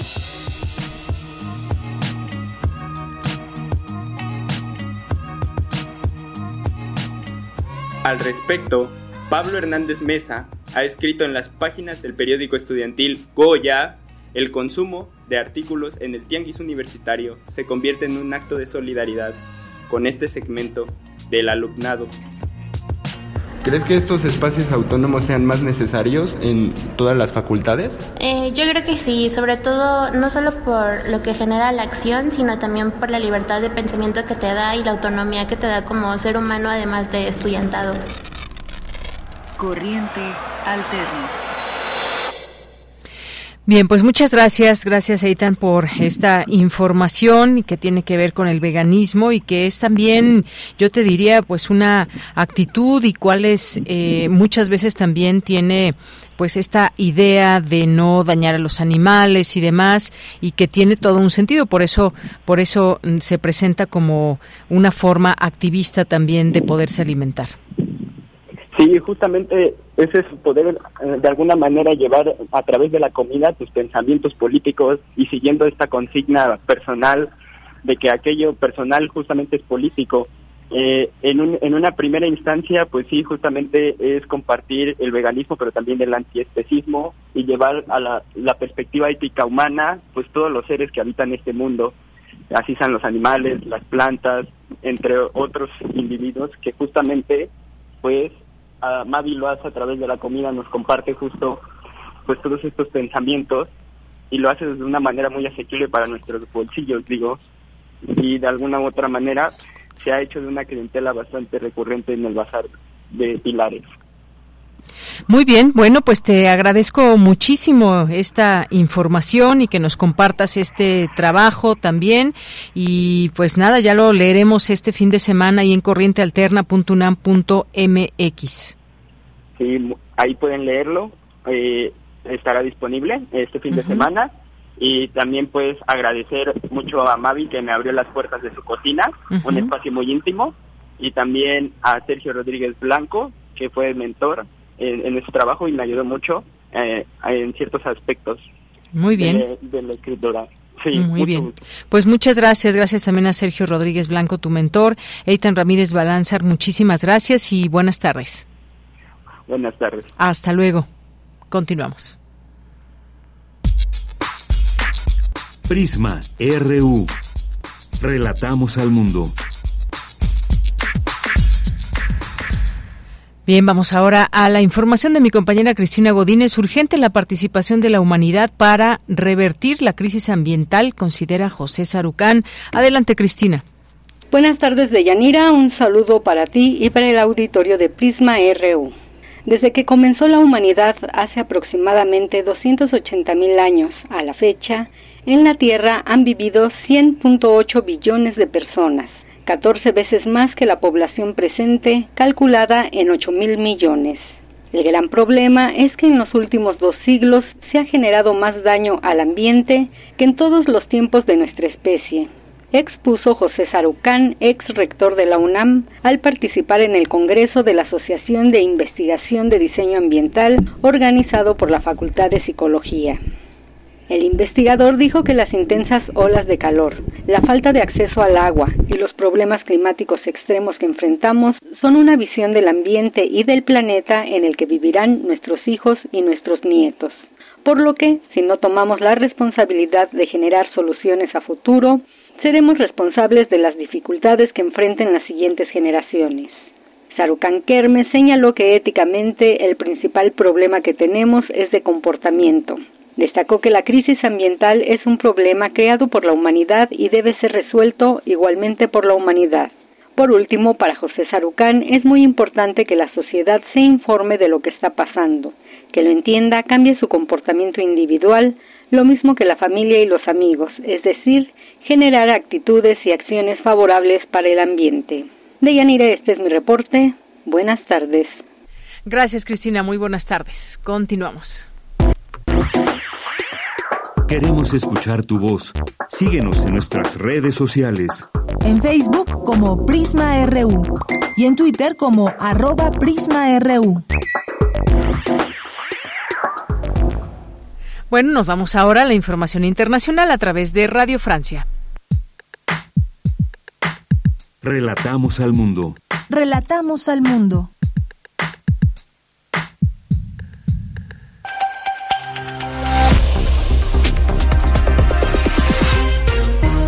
Bienvenidos al flash informativo de Radio Francia Internacional, una mirada rápida a las noticias de América Latina y el mundo. Hoy es viernes 23 de junio. En los controles técnicos nos acompaña Carmen Petelo. Vamos ya con lo más importante de la jornada. Danae Rivadeneira. Ucrania pide a sus ciudadanos que no entren en pánico ni acumulen tabletas de yodo después de que el presidente Volodymyr Zelensky acusó a Rusia de preparar un atentado terrorista implicando una fuga radioactiva en la central de Zaporilla ocupada por las fuerzas de Moscú. El Kremlin ha negado estas acusaciones tachándolas de mentiras. Rusia anunció que había ampliado considerablemente la lista de funcionarios de la Unión Europea que tienen prohibido entrar en su territorio. Esto en reacción a las nuevas sanciones de Bruselas contra Moscú por la invasión a Ucrania. Se trata de miembros de servicios de seguridad o instituciones políticas o comerciales europeas que promueven una agenda hostil hacia Rusia, dijo el Kremlin.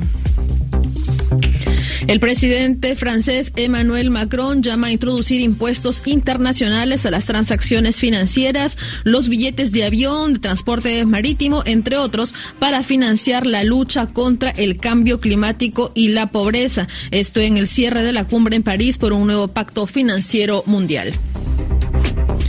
El presidente de Estados Unidos, Joe Biden, firmará este viernes un decreto destinado a reforzar el acceso a la contracepción, un año después de que el Tribunal Supremo anulara el derecho constitucional al aborto. Una treintena de presuntos mineros indocumentados fueron encontrados muertos en una mina de Sudáfrica un mes después de un posible accidente en la ciudad de Welk, a 250 kilómetros al sur de Johannesburgo. Las víctimas habrían muerto el 18 de mayo, según el Ministerio de Seguridad, que aún no determinó las circunstancias exactas de su muerte. Chipre rescata a 45 migrantes sirios de embarcaciones en peligro. La policía señaló que dos personas de 20 y 18 años fueron detenidas como sospechosas de dirigir las embarcaciones. Este rescate se produce a 10 días de una de las más grandes tragedias del Mediterráneo, cuando 104 migrantes perdieron la vida frente a las costas griegas del Peloponeso. El diario francés Le Monde publicó hoy nuevas revelaciones que exponen las fallas en las labores de rescate de los guardacostas griegos en esta tragedia. Aún hay 500 personas desaparecidas. Y confirmado además el desenlace fatal para el submarino Titán. Los cinco pasajeros murieron por implosión de la nave. Hasta aquí las noticias en RFI.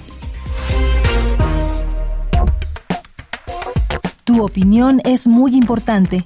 Escríbenos al correo electrónico prisma.radiounam@gmail.com. Dos de la tarde con 27 minutos. Los sueños femeninos rotos, la libertad fantasma. ¿Por qué en tiempos de horror el arte no puede ser el mismo y cada vez que una mujer es asesinada, un museo o una biblioteca se derrumba en el mundo? Gastón Andrade, director del documental La libertad fantasma, relata la experiencia de siete madres y hermanas de víctimas de feminicidio a partir de la perspectiva de los sueños. Profundiza en la vida de las, de las familiares y en el después de la muerte de sus queridas fallecidas. La libertad fantasma los Sueños Femeninos Rotos, ganó el premio Guerrero de Plata en la tercera edición del Festival Internacional de Cine del Bajío. Y tenemos hoy a eh, Gastón Andrade, quien es egresado de la Escuela Nacional de Artes Cinematográficas de la UNAM y quien llevó a cabo este documental. ¿Qué tal, Gastón? Bienvenido, muy buenas tardes a Prisma RU de Radio UNAM. Hola, buenas tardes. Este, muchas gracias por la invitación. Un gusto estar aquí en tu espacio. Pues en principio felicidades por este trabajo, por este por este premio y me gustaría preguntarte cuál fue la experiencia o cómo nace esta idea de hacer este documental, eh, qué es lo que quieres mostrar en el mismo. Eh, bueno, muchas gracias eh, primeramente por la felicitación. Y pues el documental surge como una necesidad, ¿sabes? O sea, de ver justo lo que estaba pasando en el país, de, del horror que nos está devorando como sociedad y como humanidad. Y entonces para nosotros, para el equipo de trabajo, fue una especie de obligación, digamos, desde nuestra área de trabajo, desde nuestra trinchera, crear una obra que, que pudiera reflexionar sobre lo que está ocurriendo. Y la perspectiva que encontramos fue eh, abordarlo a través de los sueños y desde los espacios de arte. Eh, lo que nosotros buscábamos con el documental es no solamente denunciar el feminicidio en sí, sino hacer una reflexión de que cuando ocurre un feminicidio, eh, no solamente se asesina a una mujer, sino también a una familia, a su círculo cercano, a la misma sociedad e incluso a la cultura de un país. Así es, gracias eh, Gastón. Pues sí, efectivamente, pues tenemos una realidad que nos marca aquí en nuestro país y que está ligada a esta violencia contra las mujeres, al tema de feminicidio también que se puede destacar desde distintos eh, aristas, desde donde mirar esto que implica un asesinato a una mujer por su condición misma de mujer. Hay muchos prejuicios, hay una violencia sistematizada. Eh, pero tú mencionabas en algún momento, en alguna entrevista, cuando sueñas eres libre, pero despiertas y vuelves a la realidad. ¿Cómo fue este, digamos, esta idea? ¿Cómo nació de, de pues, eh, la libertad fantasma, los sueños femeninos rotos, que muchas veces también esos sueños que se truncan, esos sueños que, que, se dejan porque alguien los interrumpió? Cuéntanos cómo hiciste, digamos, esta conjunción. Eh, yo sé que esta, a esta reflexión justo como de, un proceso como de reflexión personal, ¿no? Eh, Para mí era importante como encontrar un ángulo desde que yo, desde mi, perspectiva, mi perspectiva, perdón, como autor, como hombre, pudiera crear un documental que pudiera aportar algo a la problemática. Eh, evidentemente no, no tengo la misma experiencia ni las mismas vivencias que una mujer, sin embargo, para mí es muy importante que desde la perspectiva del hombre reflexionemos sobre lo que estamos haciendo y lo que está ocurriendo. Entonces, eh, yo me dedico pues, al 100% al cine y en mis procesos de trabajo, justo pasaba que las mañanas antes de comenzar a, escribir o a investigar sobre los temas que me interesaban, leía las noticias. Y cuando yo empezaba a ver eh, la cantidad de notas que aparecían sobre el feminicidio, eh, poco a poco te vas dando cuenta que eso eh, que ese horror digamos o ese bombardeo de, noticias de, eventos que están ocurriendo en el país te van paralizando.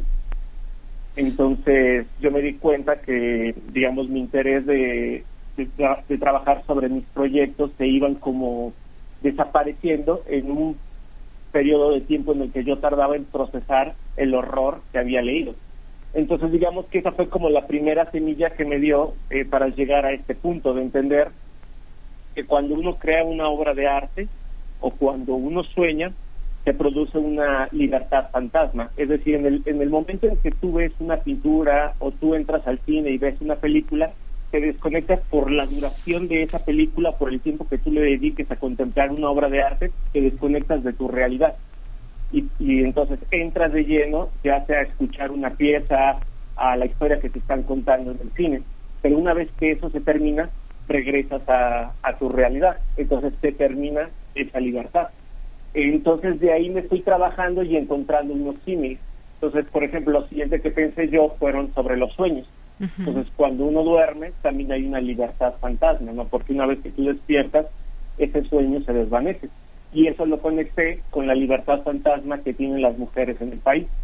O sea, asumimos que son libres, pero basta que platiques, tú lo sabes mejor que nadie, eh, para darnos cuenta que es una libertad fantasma. No puedes salir con la ropa que quieras, no puedes salir a ciertas horas de la noche. Ya una vez que yo empecé a platicar con las mamás o a investigar más a profundidad sobre el tema, te das cuenta que evidentemente hay una libertad fantasma. Así es. Bueno, pues en este documental nos presentas, eh, entrevistaste a 10 mujeres, presentas siete testimonios en este documental y que muestras pues esta realidad que se vive en México. Eh, ¿Dónde se puede ver? Nos están preguntando por aquí, La libertad fantasma, los sueños femeninos rotos, Gastón. Eh, pues estamos todavía en, la etapa de, mover la película en festivales. este, ahora con el premio que recibimos en el Festival de Guanajuato, pues tenemos la esperanza de que se nos puedan abrir nuevas ventanas o nuevos canales para que los siete testimonios de son cinco mamás y dos hermanas que aparecen en nuestra película puedan ser escuchados y lleguen a más personas, que ese es como el objetivo principal. Entonces, estamos viendo a ver si todavía podemos conseguir más espacios en festivales. De no ser así, pues buscaremos a ver si podemos tener una ventana en, en Nacional. Muy bien, pues ojalá que así sea también y que esto que nos muestras desde el cine también sea una especie de solidaridad y que conociendo estos testimonios, estas entrevistas que tú hiciste, pues podamos también seguirnos permeando de estas situaciones que pasan en nuestro país y que evidentemente debemos de seguir llevando a cabo acciones para que se terminen con toda esta esta violencia. Pues muchas gracias Gastón Andrade, nuevamente la felicitación porque pues eh, ganaste el premio Guerrero de Plata en la tercera edición del Festival Internacional de Cine del Bajío y ojalá que tengamos pronto la oportunidad de, de ver esta película. Si se llega a lanzar, como bien dices, en Cineteca, pues aquí, aquí te, lo recordamos para nuestro público y que podamos ver este documental. Les recuerdo el nombre, La Libertad Fantasma, Los Sueños Femeninos Rotos. Muchas gracias, Gastón Andrade. Muchísimas gracias a ti por el espacio y pues aquí estaremos al pendiente para cualquier noticia que podamos comunicar. Te agradezco mucho. Hasta luego y felicidades. Gracias, hasta luego. Fue Gastón Andrade, egresado de la Escuela Nacional de Artes Cinematográficas de la UNAM. Continuamos. Colaboradores RU. Análisis. Con Javier Contreras. Bien, pues ya estamos aquí en la sección de Refractario y RU, temas que han sido noticia en la semana, los traemos aquí al análisis, hoy con, como siempre, como todos los viernes, con el maestro Javier Contreras, maestro en Derecho, eh, profesor de la Facultad de Derecho y de la FES Acatlán, y empezamos con este tema, hubo un cambio importante en el gabinete por todo este tema de los aspirantes que quieren ser, eh, quedarse con el título de candidato o candidata para las elecciones de 2024 de Morena, y entre estos cambios estuvo el de la Secretaría de Gobernación. ¿Qué tal, Javier? ¿Cómo estás? Buenas tardes. Hola, ¿qué tal, Deyanira? Muy buenas tardes para ti y para todo nuestro amable auditorio Prisma RU. Como bien mencionas, han habido movimientos muy fuertes en el gabinete del presidente López Obrador, ya en este casi último año de gobierno, ya va de salida este primer ejercicio de la llamada cuarta transformación y pues se aspira precisamente a un próximo sexenio y para ello uno de los secretarios, el secretario eh, entonces de Gobernación, Adán Augusto López Hernández, pues se ha retirado de ese espacio para poder dedicarse a hacer eh, sus recorridos por el país. Y ante ello el presidente López Obrador eh, definió o designó como nueva secretaria de Gobernación a Luisa María Alcalde. Esto se trató de un nombramiento altamente cuestionado en diferentes espacios, medios de comunicación, entre expertas, expertos en la materia, eh, preguntándose sobre los merecimientos o las problemáticas que pudiese tener eh, la nueva secretaria al frente de este Ministerio del Interior en México. Concretamente me parece que hay un desconocimiento incluso de los manejos del Ministerio del Interior, de la Secretaría de Gobernación en México, y se le razona como una especie de vicepresidencia. Pero más allá de la poca familiaridad con lo que realmente hace la Secretaría de Gobernación en términos de eh, la administración del gobierno al interior, en términos políticos sobre todo, pues valdría la pena tener presente, creo yo, uno de los aspectos positivos de estos cambios y es la apertura de estos perfiles bastante más jóvenes para ocupar carteras importantes.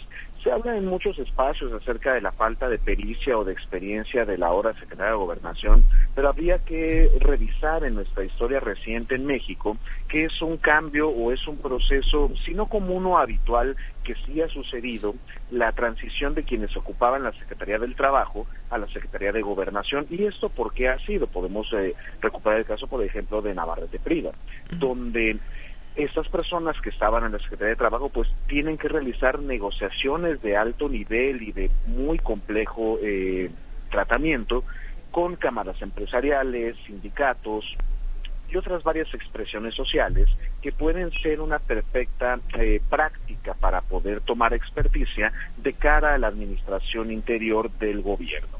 Ahora bien, particularmente se ha criticado también desde un punto, creo yo, bastante eh, triste, por no decir machista o misógino, sobre la formación incluso académica de la ahora secretaria, la han dejado de lado y han recuperado las viejas... Eh, publicidades que hacía el partido Morena, donde ella aparecía también como imagen.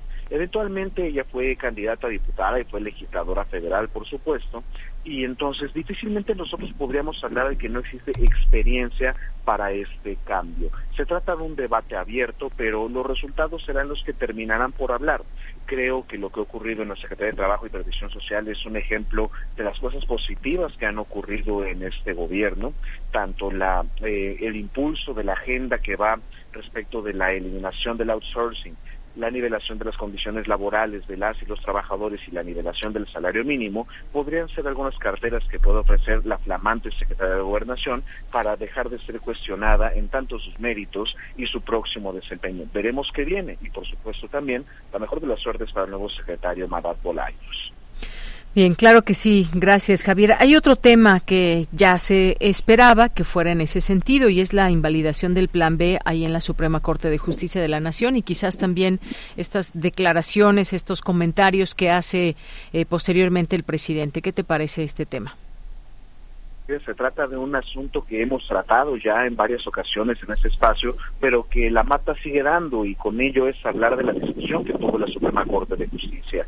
El presidente dijo esta mañana que se trataba ya de una camarilla de conservadores eh, que estaban tratando de empujar a la Suprema Corte a convertirse en una especie de caterva o refugio de estos eh, personajes del llamado periodo neoliberal. Pero esto me parece bastante alejado de la realidad, cuando menos jurídica, que eh, si no desconoce el presidente, cuando menos está ignorando abiertamente.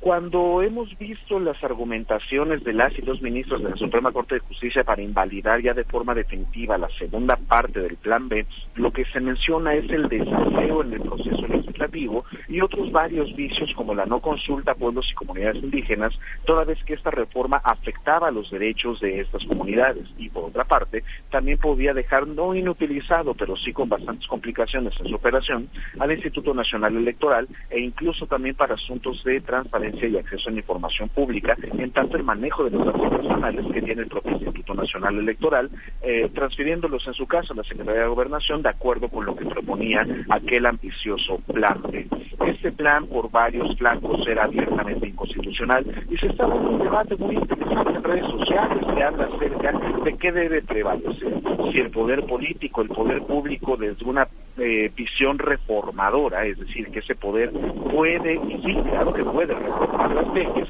o mantener el orden constitucional. Esto me parece un falso debate. ¿Por qué? El derecho es un producto de la política. El derecho es el resultado de la correlación de fuerzas que dan por producto un documento formal que va a establecer límites, conductas o arreglos institucionales para poder mantener la paz, para poder regular la actuación pública. En este caso concreto, por supuesto que se puede reformar la ley electoral, lo hemos dicho en este espacio. El problema, y que me parece que atinadamente menciona la Suprema Corte, que por ello invalida el plan B, es que no se exigieron los procedimientos legislativos correspondientes y se realizó una reforma no solamente atropellada con respecto a la oposición, al desconsiderar también a esa otra minoría que no deja de ser igualmente representación del pueblo de México, sino atentando contra el propio pacto constitucional y los límites que tiene impuesto el propio Congreso para poder aprobar una legislación, una reforma legislativa. Se antoja imposible de creer que se pudiera leer en 15 minutos el famoso Plan B después de que aquella noche se votó el Plan A, que era la reforma constitucional, misma que no prosperó. Entonces, pues, estaríamos en presencia, por supuesto, de un ejercicio legislativo no solamente desasiado, sino irresponsable, y donde me parece que ha sido una actuación adecuada la de la mayoría de la Suprema Corte de Justicia para esta invalidación de la reforma. ¿Cuál es el efecto definitivo? Que la legislación que ya prevalecía previa a que se presentara este famoso plan B en sus dos fases, será la que se mantenga para las elecciones federales de 2023-2024, es decir, Muy bien. El proceso presidencial. Nos quedamos con las mismas reglas. Así es, con las mismas reglas. Y cerramos muy rápidamente con el siguiente tema, Javier, los recorridos, los sueños de los aspirantes de Morena siguen, están al margen de la ley, dentro de la ley. ¿Qué podemos decir luego de una semana que también habíamos platicado un poco este tema, que en términos formales y, y precisos no estaban violando la ley? ¿Qué te parece ahora? ¿Qué, ¿Qué ha habido esta semana? ¿Qué nos puedes decir? Así es que, Deyanira, me parece un término jocoso cuando ocupamos la palabra sueños. Y en este caso fue una expresión utilizada por el canciller, el ex canciller Marcelo Ebrard, donde menciona, bueno, no estamos dando propuestas de campaña, estamos eh, compartiendo nuestros sueños para poder eh, aspirar a modificar la realidad mexicana. Por supuesto que es darle cinco maromas y tres vueltas en triple salto mortal para evitar decir es una propuesta de campaña que incluso tendremos que decir en los campañas electorales es una propuesta de pre-campaña que en todo caso no tendría que ser dirigida al pueblo de México sino a la militancia del partido político por el cual está aspirando el ex canciller, es decir, Morena. Ahora bien, también se ha debatido mucho a nivel nacional sobre qué tan viables eh, legalmente hablando son estos recorridos que están haciendo las famosas concholatas. ¿por qué? Porque nos tenemos que preguntar en todo caso de dónde vienen los recursos públicos, cómo ocurren estos, bueno, los recursos, mejor dicho, para la para estas eh, manifestaciones espontáneas que algunos han dicho y parece a veces un poco difícil de, de creer o de considerar que todos los candidatos, las candidatas en este momento, están siendo recibidos en diferentes espacios de la República con sendos letreros espectaculares, grupos organizados de personas, algunos incluso hasta en autobuses, en una manifestación espontánea de recibimiento, conociendo con toda claridad cuál es el horario del vuelo de las y los este, aspirantes del partido político Morena a ocupar este espacio. Ojo, en principio y desde una legitimidad democrática no me pareciera nada malo. Incluso creo yo que esto es algo que debería prever una verdadera reforma al marco electoral que se les permita hacer la campaña, que se les permita hacer política, pero mientras en este momento tenemos estas reglas, ellos están a líneas muy delgadas y escasas de romper con la normatividad electoral vigente. Y esto se ha mencionado incluso desde el propio seno del partido político, donde el líder nacional, Mario Delgado, ha invitado a las corcholatas a que sean un poco más mesuradas y prudentes en sus manifestaciones públicas. Bueno, muy bien, muchas gracias Javier por estos comentarios de estos tres temas. Te escuchamos la siguiente semana con seguramente otros temas polémicos.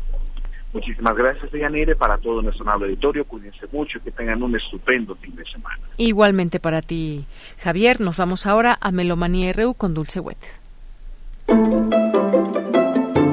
Melomanía RU con Dulce Wet.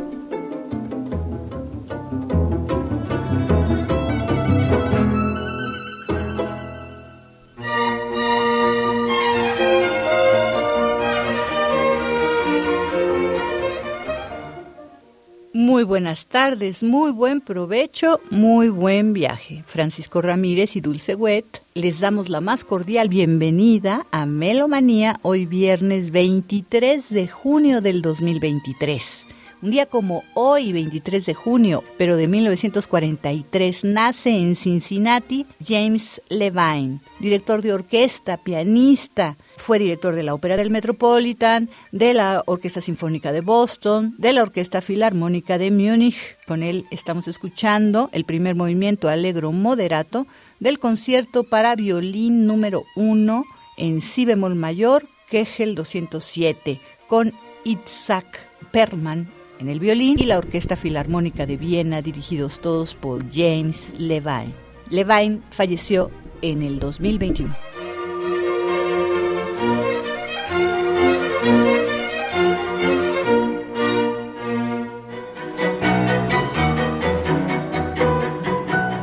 Ahora, cinco invitaciones.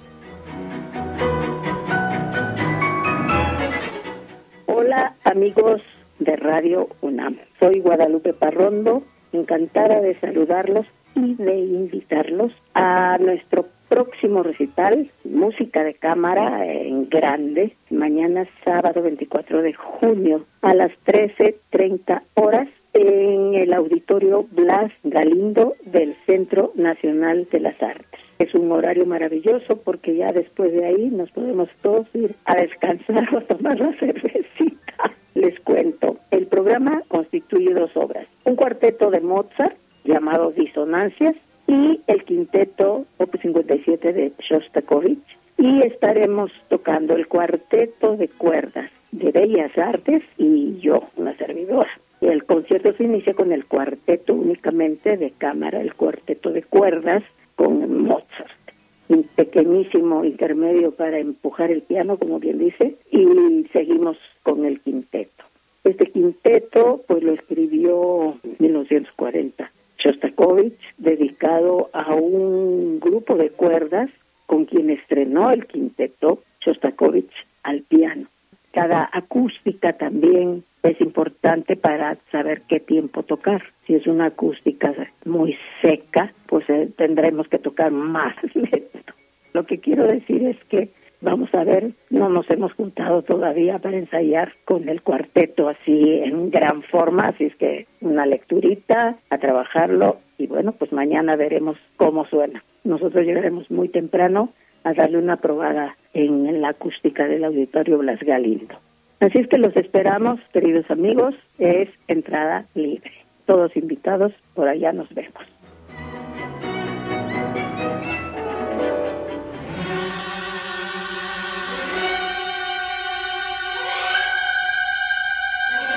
¿Qué tal, amigos de Radio UNAM? Yo soy Sebastián Kfatish, el concertino de la Orquesta Filarmónica de la UNAM.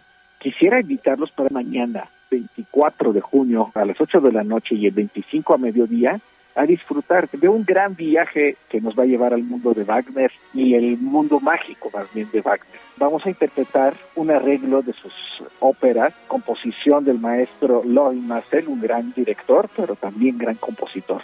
Es una obra monumental en donde exploraremos pues los pasajes más bellos y los más dramáticos de todas sus óperas. Espero que nos acompañen y que puedan disfrutar tanto de Wagner como nosotros los músicos cuando lo interpretamos.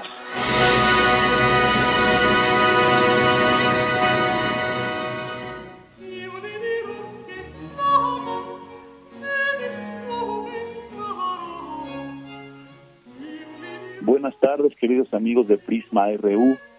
Una vez más estoy aquí saludándoles. Soy Cristian Gomer, director musical y artístico de Tempus Fugit Ensemble. En esta ocasión estoy aquí para invitarlos a la ópera de George Frederick Händel, Asis, Galatea y Polifemo. Es una ópera que va a ocurrir el día de hoy, viernes 23 a las 8 de la noche en el Teatro de las Artes del Centro Nacional de las Artes, allí en Churubusco y Tlalpan.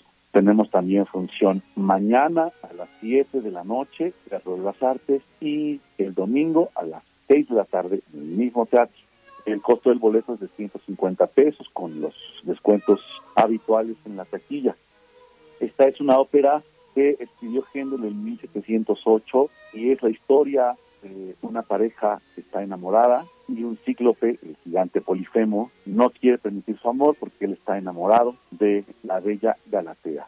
Él trata de matar a Hachi, que es un pastor, y cuando lo logra, el mito cuenta que su sangre y las lágrimas de Galatea forman el río Hachi, que es un río que efectivamente existe ahí en esta región de Italia. Esta es una puesta en escena muy innovadora que cuenta con la dirección escénica de Juliana Vascoit, Fabiano Pietro Santi y Ana Bunjak y la coreografía de la maestra Claudia Lavista. El elenco está conformado por tres personajes y es un elenco fenomenal con Daniela Rico soprano, Guadalupe Paz mezzo soprano y Josué Cerón bajo barítono. Los tres grandes cantantes con trayectorias muy bien logradas. Estamos muy ansiosos de que nos acompañen porque este es un acontecimiento muy importante en la Ópera de México. Muy rara vez podemos ver óperas de Händel. Yo comentaba hace no mucho tiempo que yo en todos mis años dirigiendo óperas solo he podido dirigir tres óperas de Händel contando esta. Y Händel fue el operista más importante de su época. Nos esperamos hoy a las 8, mañana a las 7 y pasado mañana a las 6 Teatro de las Artes en el Centro Nacional de las Artes. Saludos a todos.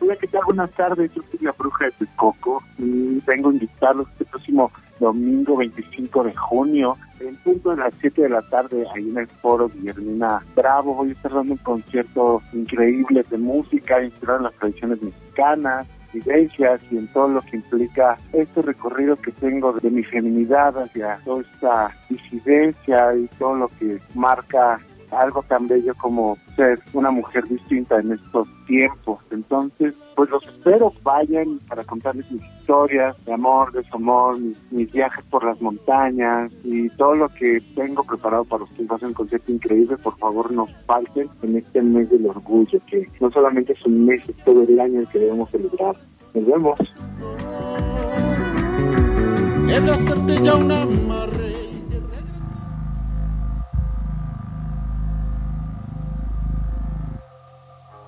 Muy buenas tardes, audiencia melómana de Prisma RU.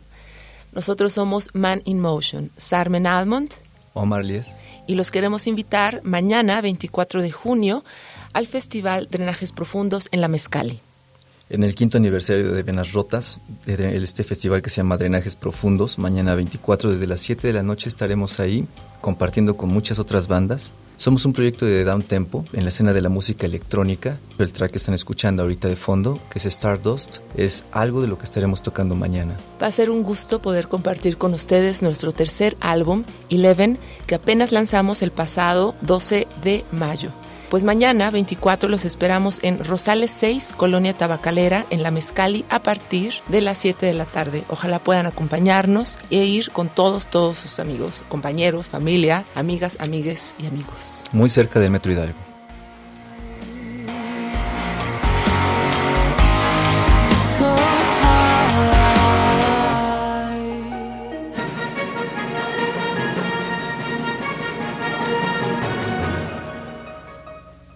Y el próximo domingo, hace 40 años, falleció el destacado compositor argentino Alberto Ginastera en Ginebra, Suiza. De él estamos escuchando el tercer movimiento liberamente caprichoso, Vivace, del concierto para arpa y orquesta, escrito entre 1956 y 1965 en tres movimientos, con Rachel Masters en el arpa, la City of London Sinfonía, dirigidos todos por Richard Hickox.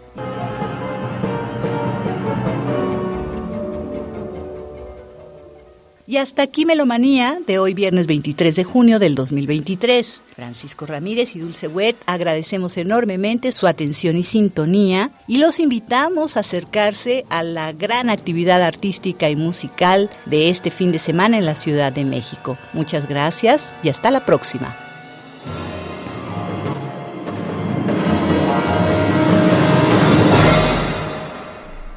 Bien, pues ya nos vamos. Muchas gracias, Dulce Wet, y gracias a todos ustedes que nos han escuchado en este cierre de semana aquí en Prisma RU. Nos vamos a despedir con música como parte de nuestras complacencias. Esa complacencia va para Jorge Morán Guzmán, que nos desea un gran fin de semana y quiere escuchar La Casa del Sol Naciente con Bob Dylan. Pues con eso nos vamos a despedir. Gracias a todo el equipo. Soy de Yanira Morán y lo esperamos el siguiente lunes con mucha más información y que sea un grandioso fin de semana para ustedes. Dejemos que cante Bob Dylan.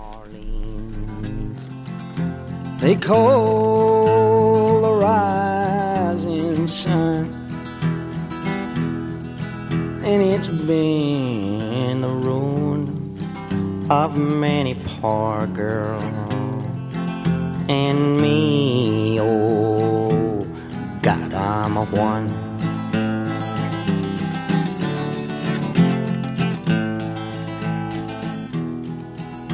My mother was a tailor. She sold these new blue jeans. My sweetheart was a gambler, Lord, down in New Orleans.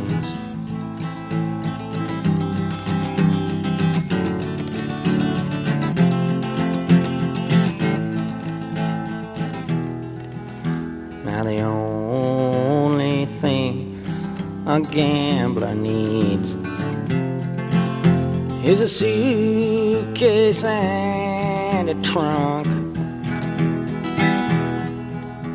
And the only time he's satisfied is when he's on a drunk.